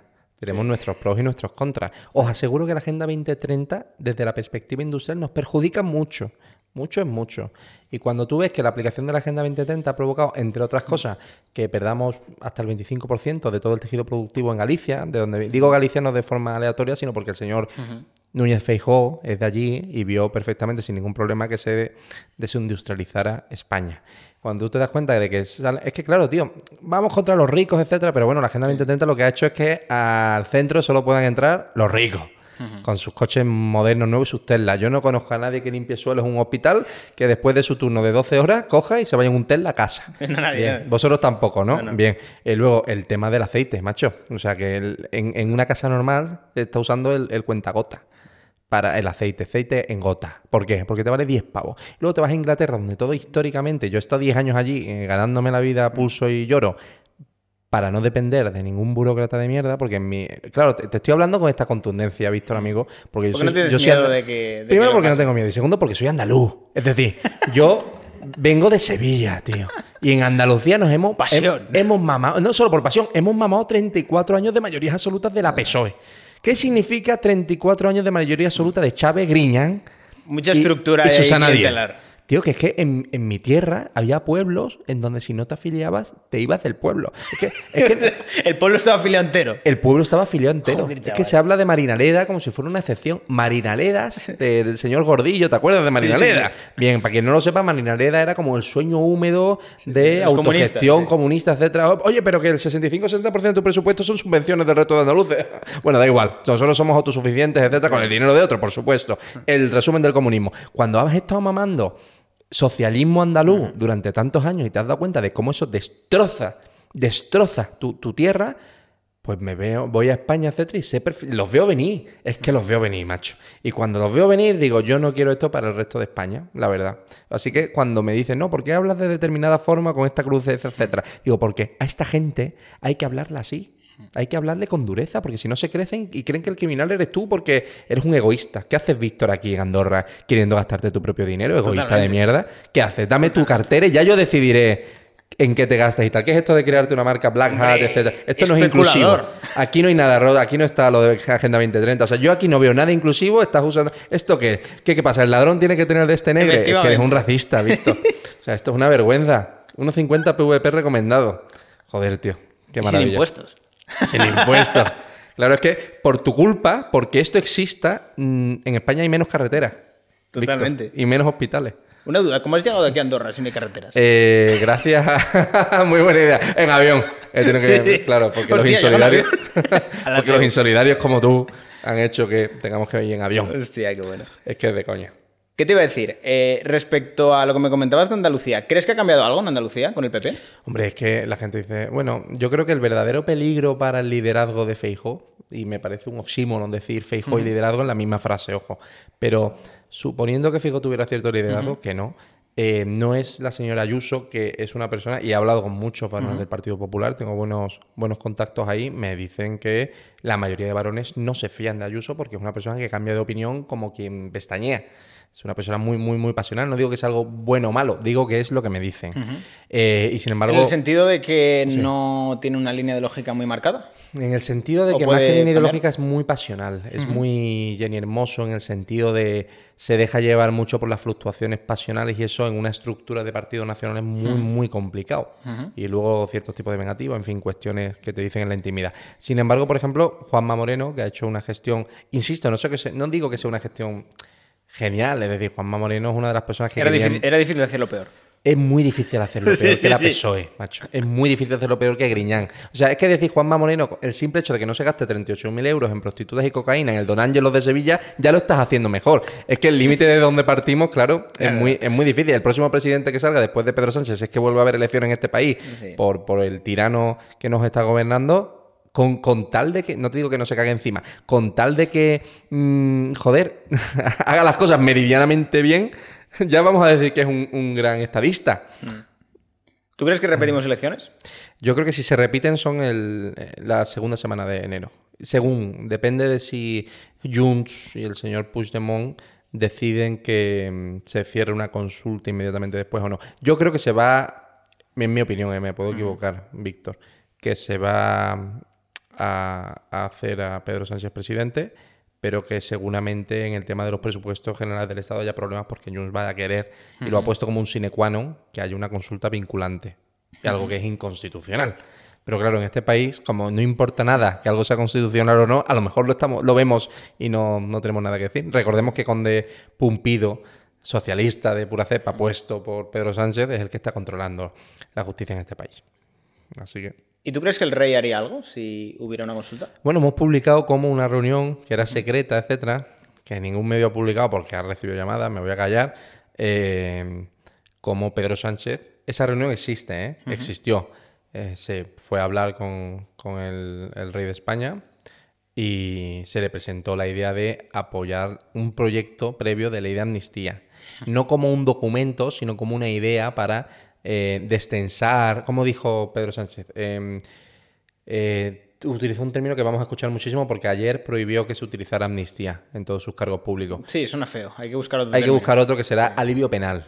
Que alivio penal, penal, era. sí. El alivio penal, ¿sabes? Como si esto fuera un... En fin. Saben Eh, utilizar muy bien las palabras, ¿eh? Distorsionar los significados. Lo, lo que me gusta es democracia, lo que no me gusta Si es con, si con el lenguaje actual no puedo manipular la realidad, necesito un lenguaje nuevo, una, una neolengua. ¿De qué te suena eso? Totalmente. No, es, es que al final estamos ya en una, en una distopía orwelliana en la cual tenemos ministerios que, como en la novela de Orwell, hacen todo lo contrario de lo que pone su nombre. George Orwell, por cierto, que se basó en la Guerra Civil Española para escribir ese libro, poca gente lo sabe, Víctor. Es decir, él estuvo Y luchó en el bando y republicano. luchó en el bando republicano, Sí, s- se largó absolutamente espantado de lo que vio en el, lado en el lado republicano y escribió, coño, y tú escribes, cuando, cuando lees historia eh, guerra civilista en España y tal, de varios autores, no te digo que sean todos fachas como lo llaman ellos, también he leído de reputados socialistas de pura cepa porque me, me gusta leer a todo el mundo, ¿no? Y luego lees a Orwell, te das cuenta de que las críticas que está haciendo sobre las checas es que son No. pura checa española. Cuando tú lees luego, en fin, documentos de don Francisco Franco Beamonte diciendo que por la defensa y el amor a la República Española se va a Asturias a defender tal, cuando tú ves que el señor Franco se definía a sí mismo como republicano y cuando tú lees ciertas cosas te pones a pensar quién nos ha contado la historia, cómo nos la han contado, qué ha pasado realmente en España, cómo hemos llegado donde hemos llegado, quién controla realmente este país, eh, el sistema electoral cómo funciona, quién fiscaliza a Indra, cómo se recuentan las actas, que es otra cosa que es otro gran tabú en España, ¿no? Por el que te censuran muchas veces las redes sociales. ¿Cómo es posible que eh, la, la ley electoral que prohíbe, por ejemplo, que la- el recuento de actas en España sea por una empresa contratada por el Ministerio del Interior y resulta que Indra lo hace? Por vagueza o no, pero sucede así. ¿Cómo es posible que estemos violando la ley electoral, etcétera, y estemos dejando la confianza de la democracia en una armamentística, lo voy a decir claramente, corrupta, porque hemos demostrado con documentos, con contratos, con emails en donde explican cómo sobornan a un funcionario chino en la frontera para pasar material militar, eh, cómo se saltan embargos en Azerbaiyán y en algunos otros países. O sea, que por cierto, y lo digo en todas las entrevistas, y en todas las entrevistas aprovecho para recordarlo, porque me parece muy interesante que toda esa información de corrupción de Indra la hemos enviado a la embajada china, porque en China la corrupción se paga con pena de muerte. Ah, para que los altos cargos de Indra, si deciden ir de vacaciones de Navidad a tomarse el turrón y los mantecaos a China, que sepan que yo co- como creyente no quiero que mis manos estén llenos de sangre y que luego no los maten. Están avisados, no, no Están vayáis a China. avisados. Pueden No quiero- pasar cosas. No quiero que eso ocurra, pero por ejemplo, es que tío, al final hemos normalizado tantas cosas que podría estar hablando de aquí 10 horas de corrupción que veo que es absolutamente impune y aquí no pasa nada. Y el que tiene que afrontar 20.000 juicios y gastarse el equivalente a un Lamborghini cada año en, en tribunales soy yo. O sea, es que me parece de coña. Y te pongo un ejemplo, Oscar Puente, que hemos hablado de él. Sí. Oscar Puente me creyó cuatro veces. Las cuatro veces lo hemos ganado en juicio. Tú pon al vice Pérez Oscar Puente y todas las noticias son eh, Oscar Puente se querella contra un tuitero, eh, Oscar Puente contra el ultraderechista, Oscar Puente contra tal. Pero cuando hemos ganado la sentencia no sale en ningún lado. He tenido que publicar yo la sentencia en Telegram, señores, juez, fiscalía, tal. Eh, tenías razón, esto está tal, esto se archiva. Sí, sí, pero como no tiene eco mediático, no se entera Claro, nadie. ese es el tema, porque la PSOE unta muy bien y hay muy buen aceite ahí. Dinero para que se calle. ¿Crees que el PP tiene tanto poder en ese sentido como el PSOE? Muchísimo. Fíjate, cuando se ha hablado aquí de. Cuando ha salido Alfonso Guerra y Felipe González hace unos días diciendo que es una barbaridad lo de la amnistía, que el primero que ha hablado es el señor José Luis Ábalos, que ahora es- sigue como diputado nacional, ha sido ministro, en fin, por todo lo que vosotros sabéis. Hay que tener lealtad al partido. Él ha dicho que lo importante no es la verdad, es si, a quién beneficia esa verdad. Sí, sí, sí. esa verdad beneficia a los enemigos del PSOE, el PSOE tiene que estar por encima. Es que, tío, Eso es- lo ha dicho. estructura mafiosa. Eso lo ha dicho públicamente Sí, sí. Ábalos a un periodista de televisión española. sí. Y lo hemos normalizado. Y habrá gente, insisto, mirando el tren pasar mientras come, ¿sabes? Como las vacas, diciendo, ah, pues será verdad. Pues beneficia a la ultraderecha. Que cuando, ¿Por qué nos criminalizan? Y piensan que tú eres un radical ultraderechista, xenófobo, y yo soy igual o peor. Pues porque es muy fácil hacer lo que te salga de los cojones Claro. si has criminalizado al enemigo. Esto es como, bueno, pero vamos a ver, esto es como si estuviéramos en, los Alemania- en la Alemania de los años 30. Oye, lo estoy haciendo fatal, pero mira al judío. Sí, sí, sí. Mira lo que hace el judío. Judío fuera de la acera, judío tal. Claro. Yo soy malo, pero ese podría ser peor. Exacto, pero es que esto pasaba también en Estados Unidos en los años, en los años mm, 40, en los años 20 también. Es decir, eh, oye, yo lo estoy haciendo fatal, etcétera, pero este quiere que los negros tengan los mismos derechos que nosotros y salgan de. ¿Y quién, quién cultiva el algodón? O sea, claro, cuando has criminalizado tan- tanto a un sector de la población, te paras a pensar y dices, bueno, gracias a que hemos criminalizado a esta gente, podemos hacer lo que nos dé la gana. Y en eso va. Lo que pasa es que la gente no es tan tonta y se da cuenta y dice, oye, esta gente, ¿por qué lo están llamando ultraderechistas? Porque están diciendo que no les gustan que entren decenas de miles de inmigrantes ilegales cada año a España y que está provocando un, de verdad, un desmadre que va a llegar a España en poquísimo tiempo, ¿eh? Que ya hay, creo que son que dos violaciones cada, cada, cada día, que es muy loco. Es que lo que hemos visto en Francia, en Alemania, que ya han, han dicho que han entrado en quiebra eh, migra- migratoria, Además, Re- eso no se está diciendo, ¿eh? que en Nueva York también está. En Nueva York también está el, el el alcalde. demócrata, sí, Pero que bueno, está diciendo esto ya no puedo más. Y no te vayas a, no te vayas a, a Estados Unidos. Inglaterra dijo el otro día, Sí, un alto cargo del gobierno, señores, esto es un verdadero problema aquí, está bien. O sea, tenemos que expatriar gente. Sí, sí. Claro, y Francia lo va a decir dentro de poco. Es decir, cuando hemos visto que esto está fracasando en toda Europa y el mundo, y aquí estamos todavía diciendo, no, pues para nosotros más, pues para nosotros, va a explotar. Es cuestión de tiempo. ¿No crees o no has pensado nunca que a lo mejor se está intentando tensar tanto la cuerda para precisamente buscar la reacción que quieren? De decir, la gente de verdad se levanta violentamente frente a todo esto. Para y eso ya tienen el pretexto para decir, los fascistas Claro, atacan. Mira, decir eso es como decir, oye, si a ti ahora mismo se te acercara un tío con un cuchillo lentamente y tú dijeras, joder, si me defiendo, el tío va a decir, "Ah", como la excusa de tal, para clavarte el cuchillo o dejas que te lo clave hasta el pecho y dices, bueno, si no me muevo a lo mejor. Esto es como el chiste, ¿no? Que viene un un juez y le dice, oye, ¿por qué le diste 30 puñaladas en la espalda a este hombre? Y dice, porque me llamaba asesino. claro. Es decir, oye, el simple hecho de hacerlo le estoy dando la razón. Claro, es decir, oye, ¿qué pasa? Que nos están llevando un cabreo máximo para que cuando reaccionemos nos aplasten. Es un debate interesante, pero es que yo lo que voy a hacer es esperar a que me sometan sin hacer nada. Yo eso de estar de rodillas, eh, sometido como esclavos, o tener que irme de mi país, o tenernos que irnos a Andorra o donde sea, porque nuestro país se ha convertido de verdad en un estercolero dictatorial partitocrático basado únicamente en inútiles que cobran 6, 7 y 10 mil euros al mes por no hacer nada y mm, mercenarios asquerosos que se encargan de mentirnos sistemáticamente y que no son medios de comunicación en absoluto, coño, mm, yo voy a luchar, macho. Así que en noviembre, cuando organicemos a miles de personas, etcétera, pues espero que no venga absolutamente nadie que no esté dispuesto a dar la cara contra el régimen de este país. Cuéntame un poco más sobre eso. ¿Qué estás organizando? Bueno, vamos a sentar en un gran lugar de Madrid que todavía no es público por mero sentido común, porque ya sabes cómo funciona el régimen de este país. Sí, Eh, que no tienes licencia de algo para hacer. Justo. No, no, y sí, se enteran que soy yo, ya, buah, tal, no sé qué. Es que es surrealista, macho. Me pasó en Valladolid, que pago por adelantado con la reserva, eh, el equipo graba a la recepcionista diciendo, está todo perfecto, estamos esperando a que lleguéis, etcétera. Y cuando hago público en redes sociales para que vayan cientos de Se ha personas... ido la luz. No, no, un tabique no funciona. Me dijo el director del hotel, eh, Felipe IV creo que era el hotel, eh, de, de Valladolid. Y, y- y yo pasé del email, me aproximo y digo, señores, tengo aquí una cola de 300 personas y me estás diciendo que el tabique, que el tabique no funciona. Y digo, vamos a ver, entonces ¿por qué no estás desalojando el hotel? A mí me dicen en un hotel, el tabique. Tú me dices aquí en tu casa que hay un tabique de tu edificio que no funciona y corto la entrevista y me piro, Víctor, con todo mi respeto. Digo, oye, lo siento, pero valoro mi vida, ¿sabes? Me gusta, yo qué sé, la autopreservación y estar en este plano físico contigo. No me gusta morirme con 33 años. Pues el tío no, un tabique no funciona y si cuela, cuela y me la suda porque me ha llamado Oscar Puente, alcalde de Valladolid, y me ha dicho que como te dé un espacio te voy a reventar. Pero claro, eso no me lo puedes decir. ¿Todo el mundo lo sabe? Sí. ¿Hay censura en España? Sí. A mí me, ha costado la vida hacer un solo evento en España porque es como si hubiera un miedo escénico a todo lo que suene a Alvise Pérez. Pues sí, tío, me pasa. Por eso ahora tomo precauciones. Pero que va a ser muy interesante el acto de noviembre. Creo que puede ser un antes y un después. Eh, estoy convencido.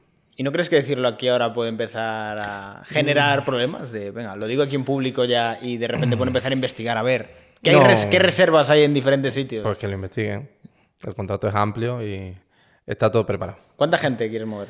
Bueno, de entrada hay pre-reservas de intencionalidad de asistencia para mínimo 18.000 personas. Está bien. que es bastante. En el Within caben 20.000, y no digo que sea en el Within, ¿eh? digo que en el Within caben 20.000. Eh, yo creo que va a ser un, un gran acto, y por cierto, estás más que invitado. Sí. Eh, Te- Tenemos que hablar de esto ahora. la hablaremos, hablaremos, estás más que invitado, va a haber además gente y va a haber conexiones de personas muy conocidas a nivel internacional y va a ser muy divertido. Ahora que hablabas de Oscar Puente, ¿por qué crees que últimamente está saliendo tanto a la luz? ¿Cómo se le ha dado tanto protagonismo ahora? Bueno, Pedro Sánchez necesitaba desviar la atención de la palabra amnistía y, y ha mandado, pues eso, a un mono a liar la parda en el Congreso. O sea, es que así todo el mundo, incluso los propios del PSOE, saben quién es Oscar Puente. Sí. Oscar Puente es un tipo que mm, hacía concesiones por valor de más de 200.000 euros en el Ayuntamiento de Valladolid, algo que se llama grupos recoletos, íntimos, por cierto, del señor Ábalos, a su vez íntimos del señor Oscar Puente, para la concesión masiva de venta de mascarillas en diversos aeropuertos de España. Es que yo si, si estuviera hablando contigo aquí, alucinarías, macho. Que, que en el Lo que me sorprende es la memoria que tienes. para algunas cosas, ¿eh? Sí, luego no sé. o sea- no sé qué. No, yo creo que gracias a Black Hat, que estimula muchísimo tu memoria. Estás sacando todo Me estoy sacando todo, macho. Me voy a llevar un par de ellas. Lo que Sí, pasa es que las tienes agotadas hasta en tu propia casa. Es un problema Es eso. increíble, macho. Eh, Ha sido un mes muy estresante. Grupos Recoletos, por cierto, que tiene interés. Mira, si los contratos de Grupos Recoletos con el ministerio de, del señor entonces ministro eh, Ábalos se hubieran aprobado hoy, serían ilegales. Pero se aprobaron durante algo que se llama estado de alarma, que por cierto se prorrogó tres veces precisamente para que la fiscalización legal de la mayoría de contratos millonarios que se hicieron de mascarillas a suegros, primos, tíos, abuelos, etcétera, nunca se judicializaran. ¿Incluimos los de Ayuso? Incluimos todos. Partido Popular el primero, por supuestísimo. Eso está bien. Por supuestísimo. ¿Qué es esto? A ver, que lo dijo Casado y todo el mundo se sentó mal, etcétera. Se están muriendo 600 tíos al día. Y tu hermano, señora Díaz Ayuso, se está llevando tantísimo dinero de comisiones por la cara. Lo siento, que no es que a mi Pablo Casado me caga mejor o peor, es que es una maldita barbaridad. Es que eso te lo dicen del PSOE y me jode. Es que me jodería porque me ha jodido igual, porque el PSOE lo ha hecho por 10. Ya. Pero claro, el PSOE dice, ay, mira, ellos son igual que también han hecho esto. Pero joder, si es que ninguno es ejemplo de nada. Sí. Yo creo que es un problema cuando por ser de un lado no eres capaz de criticar lo que hace mal. Justo- no, nosotros ahora mismo, por estar hablando de esto de Ayuso y el hermano, Hombre, ya está. Tomás, están diciendo, ¿por qué le hacéis el juego aquí a la izquierda? Incluso te metes en un problema porque estás en un fuego cruzado. En plan, como no estás conmigo ni con, ni con él, pues Pero me eres me- incómodo para los dos, vamos a A mí eso me dice lo mismo, oye, ¿por qué no hacen las paces con Eduardo Inda o con el señor Esteban del Mundo o con tal, etcétera, que la derecha, que la derecha? Digo, ¿qué, qué es la derecha, amigo? Si esta gente no es la derecha. Esta Disidencia gente- controlada. Esto es, di- ni, ojalá, disidencia, a lo mejor dicen, controlados, pero disentirían, o sea, dirían algo en contra del régimen, pero no, estos son todos mercenarios que ponen, perdóname, el culo donde esté la chequera. Es decir, si tú le das ahora mismo 150.000 euros a Eduardo Inda para que ponga una noticia diciendo que eh, Black Hat es lo mejor del mundo, que no sería necesario porque ya sabemos que lo es, lo haría. Sí. Y si le dijera salta, mono, salta, salta. A mí me ha pasado de medios que por una parte te están criticando que por detrás te ofrezcan negocios. Es decir, como- Pero completamente. Es decir, vale, eh, tú, tu grupo me critica en sus medios de comunicación y por detrás quieres hacer negocios conmigo. Completamente ¿Cómo va acuerdo. esto? ¿sabes? Totalmente de acuerdo. Sí, Mira, sí. con Eduardo Inda, cuando me ofreció ser el máximo responsable de comunicación de OK Diario, Mm. a través de un alto cargo del digital, que no voy a decir aquí el nombre porque es buen amigo, eh, le dije que me habría encantado, me encantaría trabajar con Eduardo Inda, pero no tengo por costumbre trabajar con puteros y, y cocainómanos. No es que me refiriera a él, digo en general.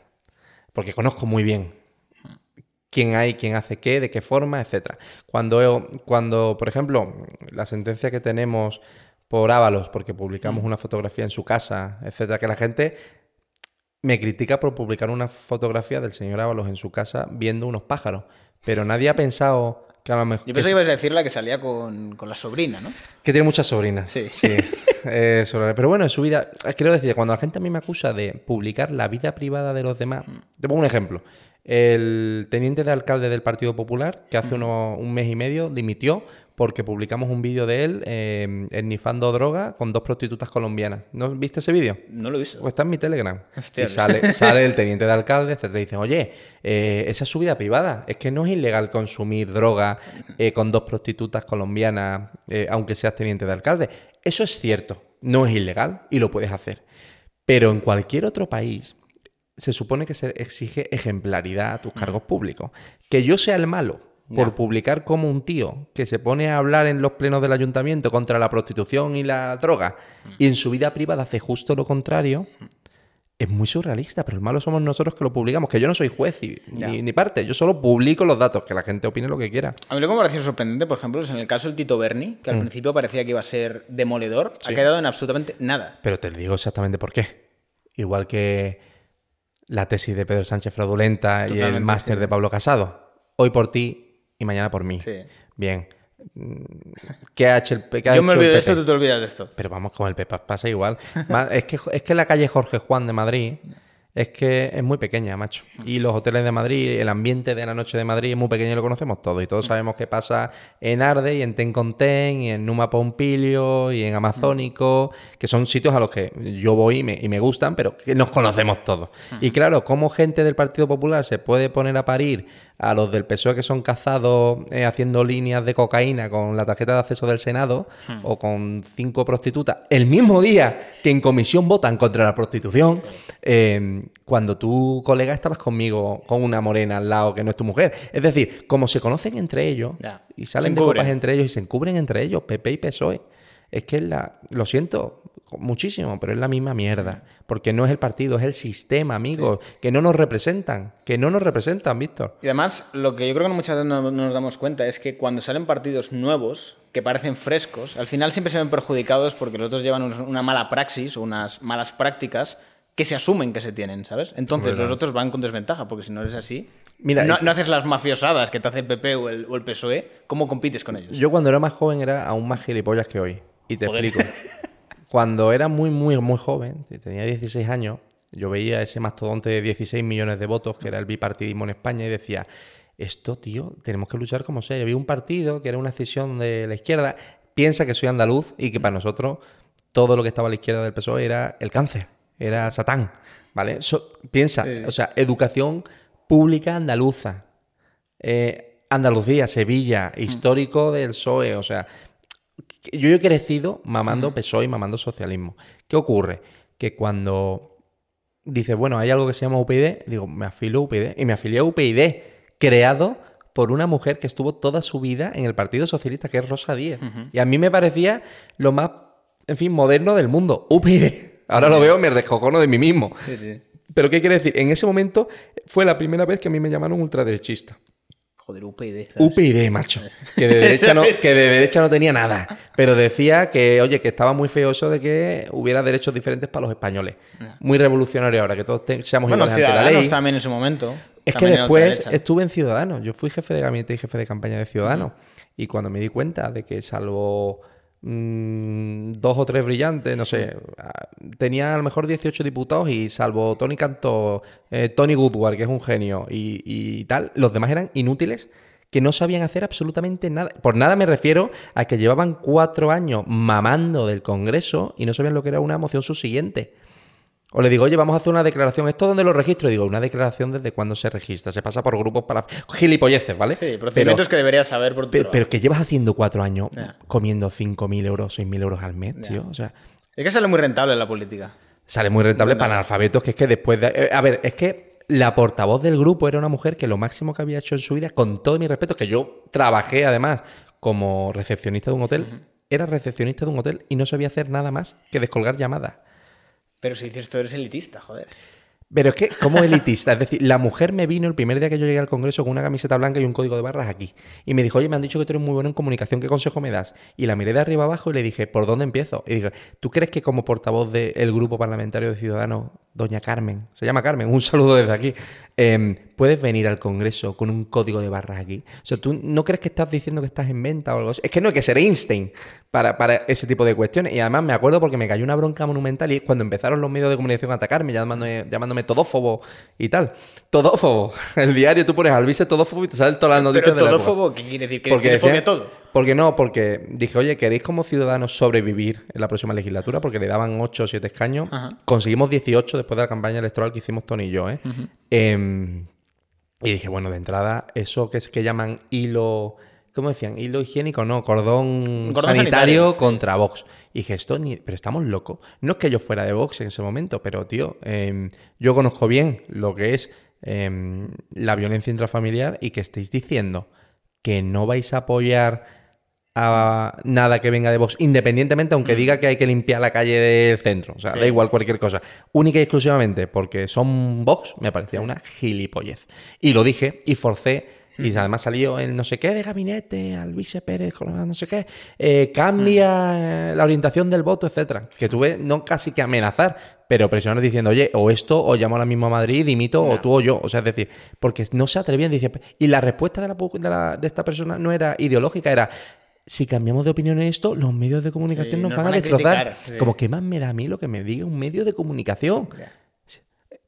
Claro, es que esto funciona así. Los medios son una mafia que de la que da mucho miedo meterse porque te pueden joder la vida. No, no, absolutamente. Yo creo que al final, en general, la gente no está to- del todo acostumbrada a lo que es capaz de hacer un medio. En el sentido de. Normalmente, cuando tú a una persona le metes en un conflicto, que simplemente a lo mejor en redes sociales alguien le pega un insulto, o le enfada en el día. Pues imagínate que venga un, un- un periódico y te diga, tú eres malo. Completamente de acuerdo. A ver, yo, tengo la, la parte buena de que como me pilló tan joven, es como que he crecido con ello. Es decir, como que lo asimilo, dices, es tu rol, te toca ser el malo, pues bueno, como en las películas de Batman le toca ser malo a Batman también, como siempre. Pero en cierto modo yo creo que asumes ese rol y cuando asumes ese rol no te, no te sienta mal. El problema es cuando te ponen los complejos, de que te dicen, eres malo, y dices, vale, soy malo, ¿y qué? Claro, si te da, si te da igual. ser malo. ¿Quién decía aquello de que todos somos el malo en la historia de alguien, así que intenta estar a la altura de tu rol? Efectivamente. Pues soy igual. Yo, a mí me han dicho eso, que soy un sádico sin remordimientos, que le gusta destrozar la vida de la gente, etcétera. Digo, pues no, no me gusta disfrutarla. O sea, pero a lo mejor yo tampoco siento que haga justicia, ¿eh? ni lo pretendo, no soy un tribunal. Yo siento que de alguna forma estoy repartiendo karma. Y a mí eso me da mucha paz mental. Porque claro, si hay gente que se gasta el dinero, ¿cómo sabemos que se lo gastan? Luego lo blanquean en un fondo de inversión británico, hipotéticamente hablando.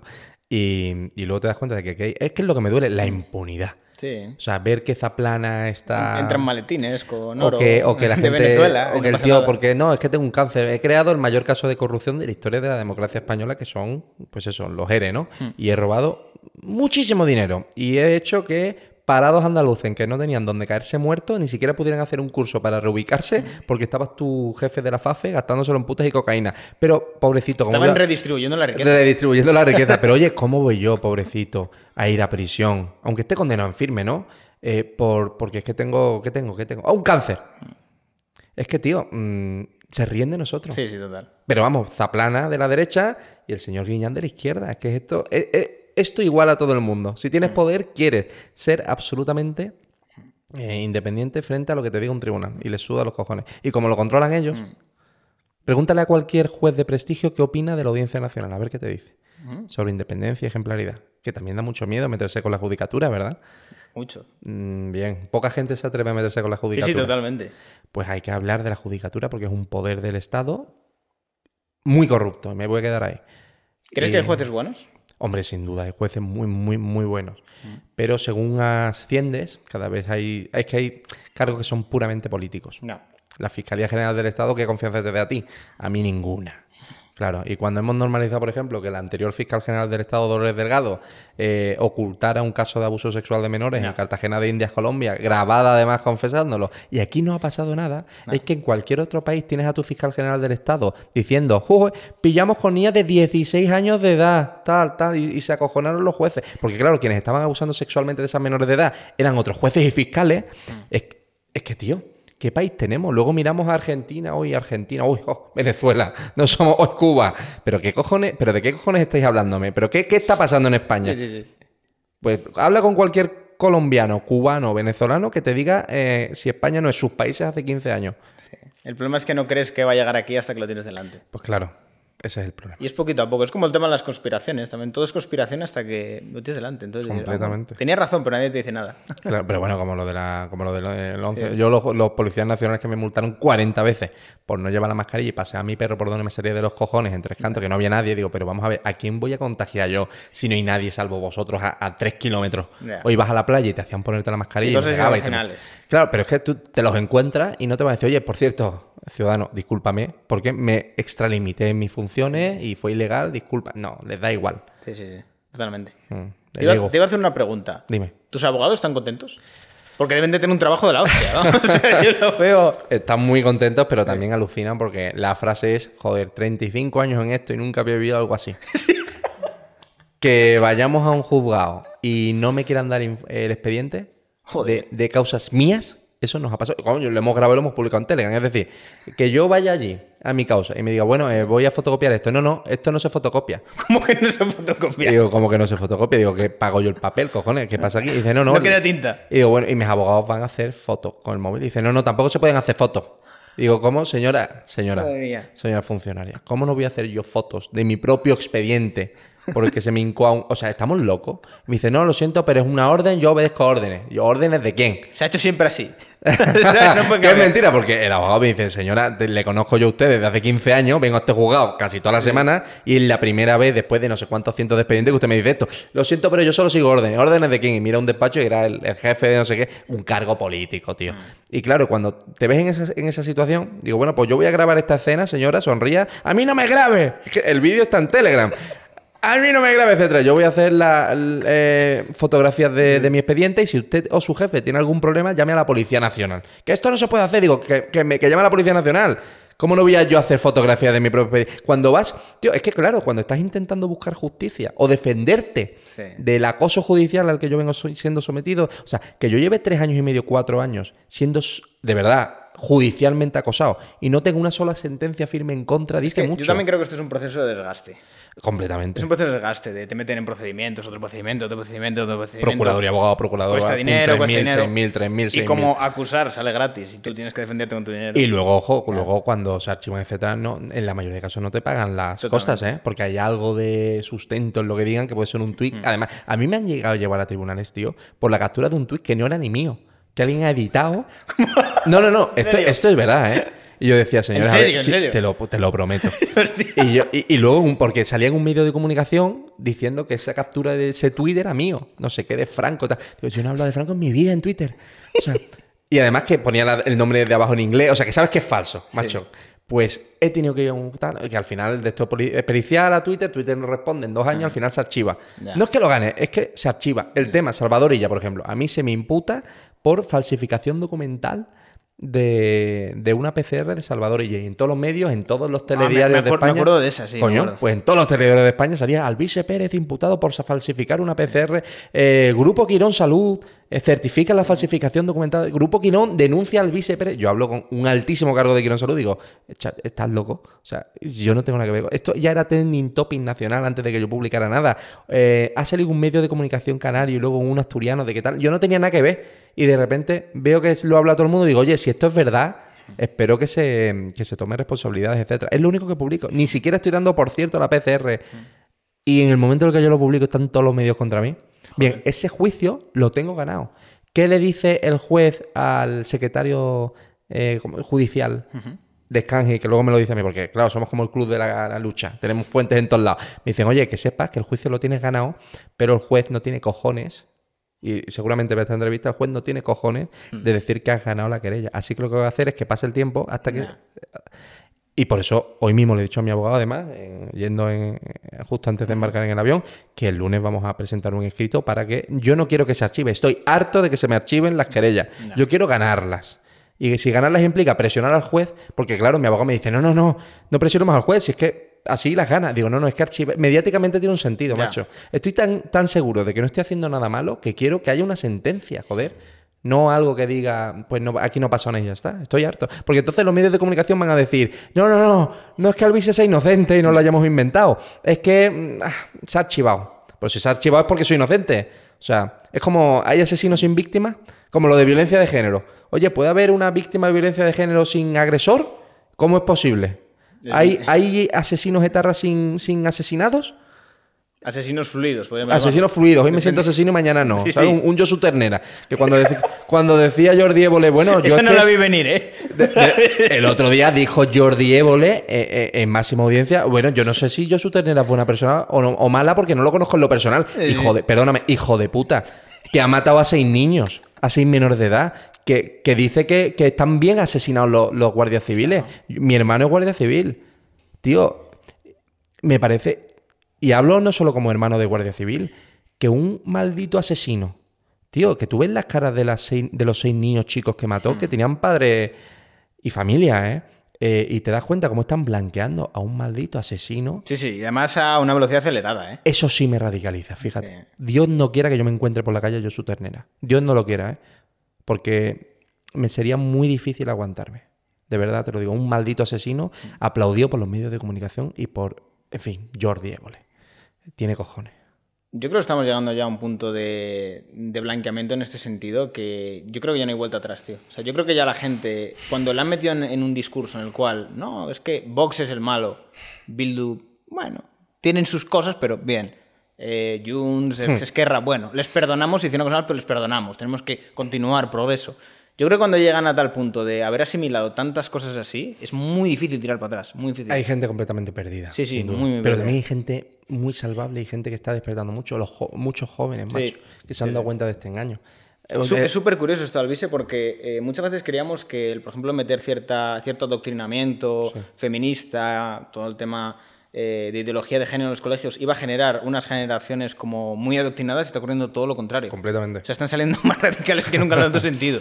Completamente. O sea, yo, a mí me vienen muchos chavales a veces hablando y digo, madre de Dios, o sea, es que le- les meten en unas situaciones muy, muy complicadas porque al final lo que les hacen es enfrentan a los niños y las niñas en el colegio. O sea, de decir, las niñas están insultando a los niños porque eh, se ponen a hablar de cuestiones que no tienen que estar hablando, ¿sabes? Cuestiones de como de género, o sea, o, o de si uno se siente hombre, mujer, o sea, les meten en unos debates que yo cuando era niño tío, no teníamos esas cosas. Nosotros el, el otro día estaba con mi novia yendo al cine y, y, bueno, antes de entrar, etcétera, nos apoyamos para tomarnos una Coca-Cola afuera y tal, porque había, había una noche muy agradable. Y vemos cómo están interactuando dos grupos, uno de chicos y otro de chicas de 14, 13 años. Y claro, no- nos hace mucha gracia ver desde una perspectiva sociológica cómo las nuevas generaciones, que habrán nacido en los 2000 y pico largos, eh, interactúan entre ellos. Sí. No se tocaban y los se, se tienen miedo, Se tenían miedo. tío. Mutuamente, Se daban además. la mano así. mutuamente. Y, sí, y- sí. y ni un segundo, ¿eh? Se tenían pavor a tocarse mutuamente. Más los chicos que las chicas. Y lo vimos y nos quedamos. De verdad que era llamativo de ver. Y ellos están creciendo con... Qué pena me da. Porque se tienen miedo mutuamente y es muy triste. Yo no, y te lo pregunto, ¿no crees que nosotros, nuestra generación, tiene la responsabilidad moral de solventar los problemas que generaciones anteriores han creado con esto para que el país no se vaya a la mierda? Porque hoy muchísimos, y no lo digo por ti, por eso estoy aquí, te apoyo tanto, además te comparto mucho, creo que eres, de verdad haces un trabajo apabullante y acojonante. No sé además cómo lo haces siendo tú y poca gente, porque es, brillante. Ah, Eso me lo dicen muchas veces, no se lo creen y yo le digo muchas veces, sí, lo hago yo. Que bueno, esos dos niños vietnamitas que tienes en la cocina, coño, ¿qué? ¿Eh? Nada, bromas aparte, es verdad Sí, que sí. haces un trabajo apasionante. Yo sí. sabes que te comparto y te apoyo muchísimo. Y, pero, tío, este, este apoyo que, que- que Mm. tenemos y tal, coño, vengo a Andorra y tal, solo única y exclusivamente para probar esta vida energética que es acojonante. Toda esta charla está preparada para, para, mencionar para- eso. para esto. Pero ¿sabes qué es lo que me duele en el corazón? ¿El qué? Que hay gente, sin embargo, tú tienes la vida más o menos resuelta y centrada, etcétera. Yo también. Hay gente que vive única y exclusivamente de su atomismo, es decir, gente que no quiere colaborar con nadie, que va por, por, por sí mismo. Y me da mucha pena porque no entiende esa gente que el que todos seamos generosos, solidarios y, y empaticemos y nos apoyemos mutuamente, no te digo los líderes de opinión, o sea, no tienes que tener un millón de, de seguidores. Yo he ido a canales de gente a la que le siguen 15.000 y me da igual, es que me da igual. Haces un buen contenido, eres Sí. crítico y luchas por, por el valor de la libertad, eres mi amigo, eres mi hermano. Totalmente. ¿Por qué no podemos dejar los egos atrás? Es que hay gente con la que de verdad a veces tienen más ego que... y no sé de dónde sale. Oye, no amor propio, ojo, ego. Y eso hace muy imposible que nosotros nos podamos organizar como se organizan los enemigos de la libertad y de Sí, la a patria. ver, es sobre todo el caer mucho en las individualidades. Sí, El, el querer como... Es que en Internet como que hay mucha gente con afán de protagonismo. De decir, yo tengo que estar por encima, yo tengo que ser el que tenga el Sí, protagonismo. el y en mejor. realidad, yo, yo a veces lo digo, sobre todo en el tema de la política, ser el protagonista no siempre es lo mejor. Mm. A veces es mejor ser el segundo. Porque el primero le canto las hostias. Eh, a mí me pasó con muchas cosas a veces. Me imagino. Sobre todo con el tema de. Me acuerdo con las cripto, tío. O sea, cuando me dio por hablar de cripto, digo, es que yo soy el cabeza de turco de esto, tío. Es verdad, y te cayó mucho de medios de Sí, comunicación tío, convencionales. tío, exagerado. Que por cierto, tú eso ahora. de- el, el tema de la, de las cripto, ¿cómo lo llevas? Porque me dijiste que tema de financiación y más. Tengo muchas ganas de aprender además en el gran acto que organiza A ver, es que eso es libertad. mañana y pasado, que es libertad además, independientemente del Estado, porque estamos teniendo serios problemas para financiarnos a través de, de los bancos, ¿no? Dios gracias que tenía todo bien organizado esperando este momento, pero ahora es verdad que en el proyecto que anunciaremos además en noviembre, eh, absolutamente descentralizado, con tecnología blockchain, etcétera, que haga que ni siquiera un juez español pueda hacer que nosotros eliminemos una noticia de cualquier tipo. Conoces Monero, ¿no? No, Estudialo, te va a gustar. lo voy a estudiar. Bueno, vengo a aprender, cojones. Para eso vengo a Andorra, no vengo a esquiar. A ver, Monero te diría que es como Bitcoin, pero con absoluta privacidad. Una privacidad que no, te, no hay por dónde cogerlo. Quiero que me ayudéis a entender el tema de blockchain y de contratos inteligentes y de cómo se puede hacer. Porque quiero, quiero un sistema de apadrinar confidentes a Mm. base de criptomonedas y creo que la tecnología que me da las criptos es muy, muy interesante. A ver, yo te diría que el tema de blockchain está bien si se dedica a lo que tiene sentido blockchain. Porque lo que ha ocurrido en los últimos años es que todo el mundo, como le suena bien blockchain, quieren blockchain para cosas que es una mierda blockchain, ¿sabes? O sea, blockchain está bien para algunas cosas, pero para otras cosas es un coñazo mm, brutal. O sea, por ejemplo, la experiencia de usuario en blockchain para la gente, olvídate, olvídate. O sea, blockchain está bien sobre todo para que eh, vaya por detrás, ¿sabes? La gente, yo veo muy difícil que lleguen a utilizar blockchain como Como un backup del sistema, dices, o... Sí, como un- un- una base de datos totalmente segura, ¿sabes? Y con transparencia, con total eh, fidelidad de todo lo que pasa. Pero lo que pasa es que muchas veces se nos ha vendido todo esto de una manera demasiado especulativa. Ese es el problema. ¿Se puede ganar dinero? Sí, pero es que no Pero es como el las fin último. sí. Es el fi- no es el fin último. O sea, yo, si yo soy tan, digamos que creyente de Bitcoin es porque creo que es libertad, ¿sabes? O sea, creo que es la única alternativa que tenemos a día de hoy frente al sistema que tenemos. Y al final el que controla el dinero es el que, Completamente. ¿Qué manda? Yo muchas veces lo, lo comento. O sea, aquí el que tiene el poder no es el presidente de Estados Unidos, sino el que tiene la cuenta de banco del presidente de Estados Unidos. Justo. Es sin embargo- básicamente. y sin embargo, la ejecutabilidad depende del poder político. Es decir, nadie temía ni tenía miedo a Donald J. Trump Ya. siendo muy millonario hasta que se metió en política. No, eso es cierto, ¿eh? O sea, porque también yo creo que Trump ha abierto como un nuevo, un nuevo espectro político en Estados Unidos, porque tiene republicanos que también están muy en contra de Trump. Completamente, es verdad. Sí, sí. Eso Pero es también es verdad que el sistema político estadounidense hace, por ejemplo, que el Partido Republicano pueda darse eso. Eso en España sería No, no, no, impensable. Yo siempre digo que le explico a mis amigos en Reino Unido o en Estados Unidos cómo funciona el sistema electoral español, que la mayoría de españoles no saben cómo funciona Ya. porque ¿quién se ha leído la LOREG? En la, ¿Quién se ha leído la ley de régimen electoral? Nadie. Pues cuando te la lees y te das cuenta de que en realidad los, los 300 y pico diputados que hay en el Congreso no te representan, que le importas un carajo, que lo único que le importan a los diputados de este país es el que hace las listas y el que pone al que hace las listas y tienen que hacer todo lo posible para lamerle el culo al que hace las listas, te das cuenta de que tú lo siento y tus problemas y si tu eh, luz está muy cara o, o qué mal te va en el trabajo o oye, eres un joven que está asqueado de estar con sus padres porque es imposible que tengas acceso a una vivienda o un alquiler digno o tus trabajos de mierda precarios, etcétera, van a seguir siendo precarios y una basura porque la economía va fatal y porque, insisto, le importas un carajo a esta gente, pues te das cuenta de que lo que ellos llaman democracia, yo no lo quiero. Y dice, no, es que es contrario a la democracia. Me acuerdo una vez que dije que había que prohibir el voto a todas temporalmente a todas aquellas personas que llevaran más de X años cobrando subvenciones para evitar hacer un cortafuegos de redes clientelares, algo que no es una locura que en algún país del norte de Europa se hace. Pues el titular de varios medios de comunicación fue Alvise Pérez pide prohibir el voto a los pobres. Tú pones Alvise voto pobres en Google y te salen esas noticias del Es que qué señor cabrones, Ignacio Escolar Son del muy diario. cabrones, tío. ¿eh? Bien, eh, a ver, yo me río contigo, Sí. porque, pero es que habrá gente que diga, joder, ¿cómo vas a apoyar al vice que quiere que no voten los pobres? Digo, vamos a ver, es un normal.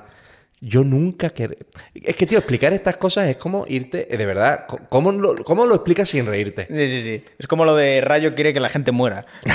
no, total. total. Justo. Sí, sí. Sí, Víctor es el mal. No, no, no. Es, es- es increíble. Y bueno, para ir finiquitando, Sí. porque si no vamos a tirar aquí toda la noche y tenemos que irnos a cenar. Luego en la edición este... ¿Qué opinas de lo que está pasando con Ucrania? Toda la información que sale, eh, ¿crees que nos están contando todo lo que hay? ¿Está yendo tan bien como nos dicen? ¿Qué pasa? Ahora hay como que no llega mucha información. A ver. Tres cosas. Tema La- complicado este, ¿eh? La primera es que no tengo ninguna intención de suicidarme. ya, ya lo sé. Creo que es importante decirlo. mm, amo mucho la vida, ¿vale? Nunca tendría ninguna intención de suicidarme. La segunda sobre, opinión sobre este tema. Eh, España es un país que está dentro del paraguas de la OTAN. ¿Qué significa estar dentro del paraguas de la OTAN? Varias cosas. La primera, por ejemplo, es que el Centro Nacional de Inteligencia, cuando te metes en tu ordenador, aparece una nueva pestañita, una carpetita, que es básicamente la apertura de puertos a todos los sistemas de inteligencia de Europa. Estar dentro de la OTAN es compartes toda tu información con la OTAN. Es eso, ¿eh? Dicho lo cual, también implica, a nivel medios de comunicación, que tú no vayas a leer ni una sola noticia sobre victorias militares rusas. Es decir, si ahora mismo un ucraniano se resbala y aplasta una rata que venía del lado ruso en la frontera, Lo van a decir gran éxito de Ucrania porque ha aplastado un enemigo. de- tal. ¿Qué te quiero decir con esto? No está en pero es normal, es decir, la también es verdad que Rusia ejerce una labor de contrainformación y desinformación masiva. sí. Al final quiero la guerra de información. En una guerra básicamente no te vas a enterar de lo que pasa hasta años después con libros de historia y ten suerte y gracias a Dios de que tengas suerte de informarte de lo que realmente pasó. Sí. No tenemos ni idea de lo que está pasando. Ni idea. Eh, no sabemos eh, las relaciones entre China y Rusia reales para, porque claro, China ahora está deshaciéndose de deuda estadounidense, que tiene, que tiene mucho que ver en este conflicto, no es que esté redirigiendo el tema. Es decir, tú te encuentras ahora mismo con China que está deshaciéndose de, de deuda soberana estadounidense, eh, que está comprando grandes activos en Rusia y también financiando a nivel energético toda la guerra de Rusia, etcétera, y te encuentras que estás desinvirtiendo en África, etcétera y tal. Esto es básicamente un cambio de... Es que eh, lo hemos visto tan cíclicamente en la historia de- del ser humano, macho. Mm, Hay un nuevo orden mundial. India y China se van, se van a alzar como superpotencias económicas y por tanto como superpotencias militares de aquí a 15, 20 años y Estados Unidos pues quiere evitarlo a toda costa, que es normal, claro. ¿Por qué nos cargamos a Muhammad Gaddafi? Y lo asesinaron como un perro, macho. Pues porque al líder libio se le ocurrió acumular miles de millones en oro y decir un día, oye, que yo voy a dejar de vender el petróleo en dólares y ahora voy a crear em, la moneda de la Unión Africana. Hay que democratizar Lib- Libia. Justo. A los dos meses estaba muerto. Sí. Carrero Blanco lo mató la ETA. Pues claro, todo el mundo sabe que no. El todo el mundo sabe que no lo mató la ETA. Que la inteligencia. Perdóname, esto lo digo y no, no es que sea un loco. Lo he con- leído, lo he leído. No es que sea un loco con un. De verdad, no soy un conspiranoico colgado. Pero sé, obviamente, que la parte operativa de inteligencia del asesinato de Carrero Blanco fue la CIA. La CIA. Y esto lo sabe. De- En fin, es que se va a saber, pero porque están los archivos documentales del, del CNI. Mm, me van a imputar otra revelación de secretos de Estado. Es que va a salir. ¿Qué pasa? Que la ley dice que son 50 años y llevamos 40 y pico. Pues esperemos 5 años. En 5 o 7 años, pues. Y si no sale, lo publicaremos nosotros. Es que te quiero decir, al final la verdad se sabe a partir de los 50, 60 años cuando los responsables están muertos. Y, y lamentablemente eso es lo que va a pasar con el tema de Rusia-Ucrania. Lo que ocurre es que si no eres, si no eres pro-ucraniano y no te levantas como hicieron los de Vox también, porque ahí mamaron todos, en plan de Zelensky el gran héroe, cuando Zelensky está ya Estados Unidos amenazándole con quitarle todos los fondos si no aprueba una serie de leyes contra la corrupción, porque la mayoría de generales y él mismo se lo están llevando crudo en paraísos fiscales, o sea, Zelensky, que era un payaso de la televisión, si no te levantas a aplaudir a Zelensky es que eres un radical, ultra tal ruso. Me cago en la puta. No hay libertad de expresión en este país. No podemos opinar, primero, que si- no quiero que muera un solo militar español en esa guerra. Me niego a que un solo militar español pueda, va- vaya a morir por otra guerra de la OTAN. Que parece que la OTAN nos tiene que defender y al final lo que ocurre es que desincentiva la inversión militar en España y hace que, por ejemplo, mm, Marruecos nos pueda estar extorsionando o pueda jugar a invadir costa soberana española y a quitarnos nuestros recursos a través de una empresa de Israel para el telurio que hay en las minas de telurio del mar del, del océano Atlántico. No sé si has oído un poco hablar de eso. La geopolítica es muy compleja. Súper compleja, pero muy compleja. sí, pero yo estoy harto de ser un país satélite de, de superpotencias. Quiero como español que soy orgulloso de España y orgulloso de mi tierra y de la gente a la que quiero, porque ser patriota no es ondear una banderita como un subnormal. Ser patriota es amar tu tierra, tus costumbres y la gente que vive en ella. Yo soy patriota porque de verdad amo a mi familia, a mis amigos, a mis amores, a mi comida, mi mercadona.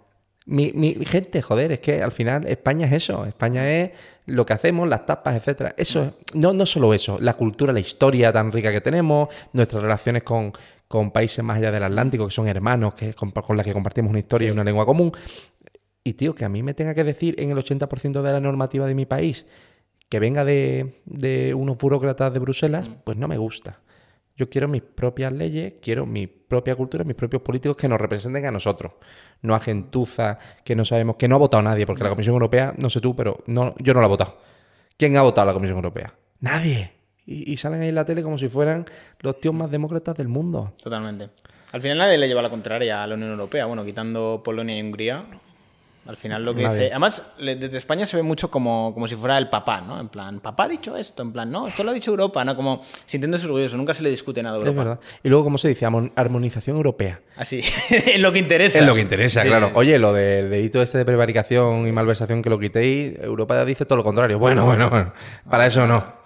Para No lo que nos nada. conviene, sí. En fin, nos tratan como, como imbéciles. Y si le seguimos apoyando y seguimos metiendo el papelito en la urna como si aquí todo se resolviera con los votos, le estamos dando la razón de que somos imbéciles. Yo me niego a seguir siendo un imbécil y quiero que hay que enfrentar al sistema de una vez. ¿Tú saldrías de la Unión Europea? Yo renegociaría los acuerdos que tenemos con la Unión Europea para dejar de ser eh, sometidos de una forma tan violenta por ellos. ¿Y tú crees que los países dominantes permitirían que España tuviera una posición dominante? Porque yo creo que ahí hay un interés muy claro de que España sea un país Claro, lo de de, que lo- turismo, un país de tener energía renovable y poco más. Eso de que lo permitan o no lo permitan, a ver, es que somos 47 millones de españoles con brazos, con piernas, eh, con dientes y con dedos. Y cuando a mí me venga un burócrata o un alemán a decir, oye, ¿qué es esto de que dejéis de someteros españoles? No lo vamos a permitir, voy a decir, vamos a ver, cógete tu salchicha Frankfurt, métetela en la boca. España es de los españoles y vamos a defenderla hasta el fin de las consecuencias. Y si tienes algún problema, mándanos a otro Napoleón, a ver qué pasa. ¿Qué es esto de nos va a permitir Europa esto o aquello? Pero estamos locos. ¿Pero no crees que en esta parte se benefician mucho del enfrentamiento que tenemos en ese sentido? Hombre, de es que- decir, España está tan fragmentada en tantos sentidos que es imposible tener como una dirección clara. Pero es que esa es la forma que tienen para no permitírnoslo. Es decir, el no os vamos a permitir como superpotencias, etcétera, que hagáis lo que queréis españoles y que os enri- enriquezcáis como pasaba en los 60, que llegasteis a ser, queridos españoles, en la octava potencia económica mundial, no vamos a permitirlo de nuevo porque hemos conseguido que os dividáis entre vascos, catalanes Ya. y el resto de España, entre izquierda y derecha. Yo, yo puedo hablar con un Luis Rubiales de izquierda perfectamente como estoy hablando contigo y tú de Hmm. izquierda no tienes nada. ¿Qué significa esto? Nos han dividido espuriamente llamando a unos comunistas y a otros ultraderechistas Sí, para que no nos podamos poner de acuerdo. Pues claro, sea, pero yo solo veo españoles que están siendo sometidos sin vivienda, sin un trabajo digno, eh, con la agricultura más cara en, en Reino Unido que aquí y viendo cómo aquí todo el mundo del resto del planeta mete sus productos y nosotros sí iguanas iguanas mientras los nuestros los sabotean. Pero somos tontos. Si a eso, si a no ser tonto y a querer que a a 47 millones de españoles les vaya bien es ser un radical, pues oye, soy el primer radical de este, de este país y orgulloso. Bien tirado, la verdad. Creo que nos hemos hecho el podcast más largo de, de todo el Joder. canal, ¿eh? Bueno, esto luego lo censuras y quedan 20 Sí, minutos. sí, o sea, yo creo que por, por, por minuto es la cancelación más, más fluida de todos. Bueno, mientras no quites las promos de la bebida, macho, Sí. que esos son 5 minutos por lo menos, genial.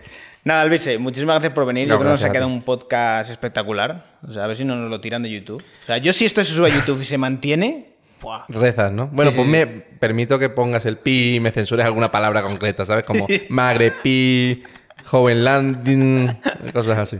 Oye, gracias por darme voz y por favor continúa como, lo llevas haciendo. Y nada, chicos, eh, deciros que muchísimas gracias a todos por el apoyo, que está yendo muy bien el podcast. Creo que es el, pri- el principal podcast en el cual el cancelado voy a ser yo, no Alvise. Así que... Así que nada, chicos, dejadme en los comentarios qué os ha parecido. Y nada, os dejo también el Telegram de Alvise por aquí, por si queréis ver cositas frescas. Y nada, nos vemos en el próximo podcast. Un placer.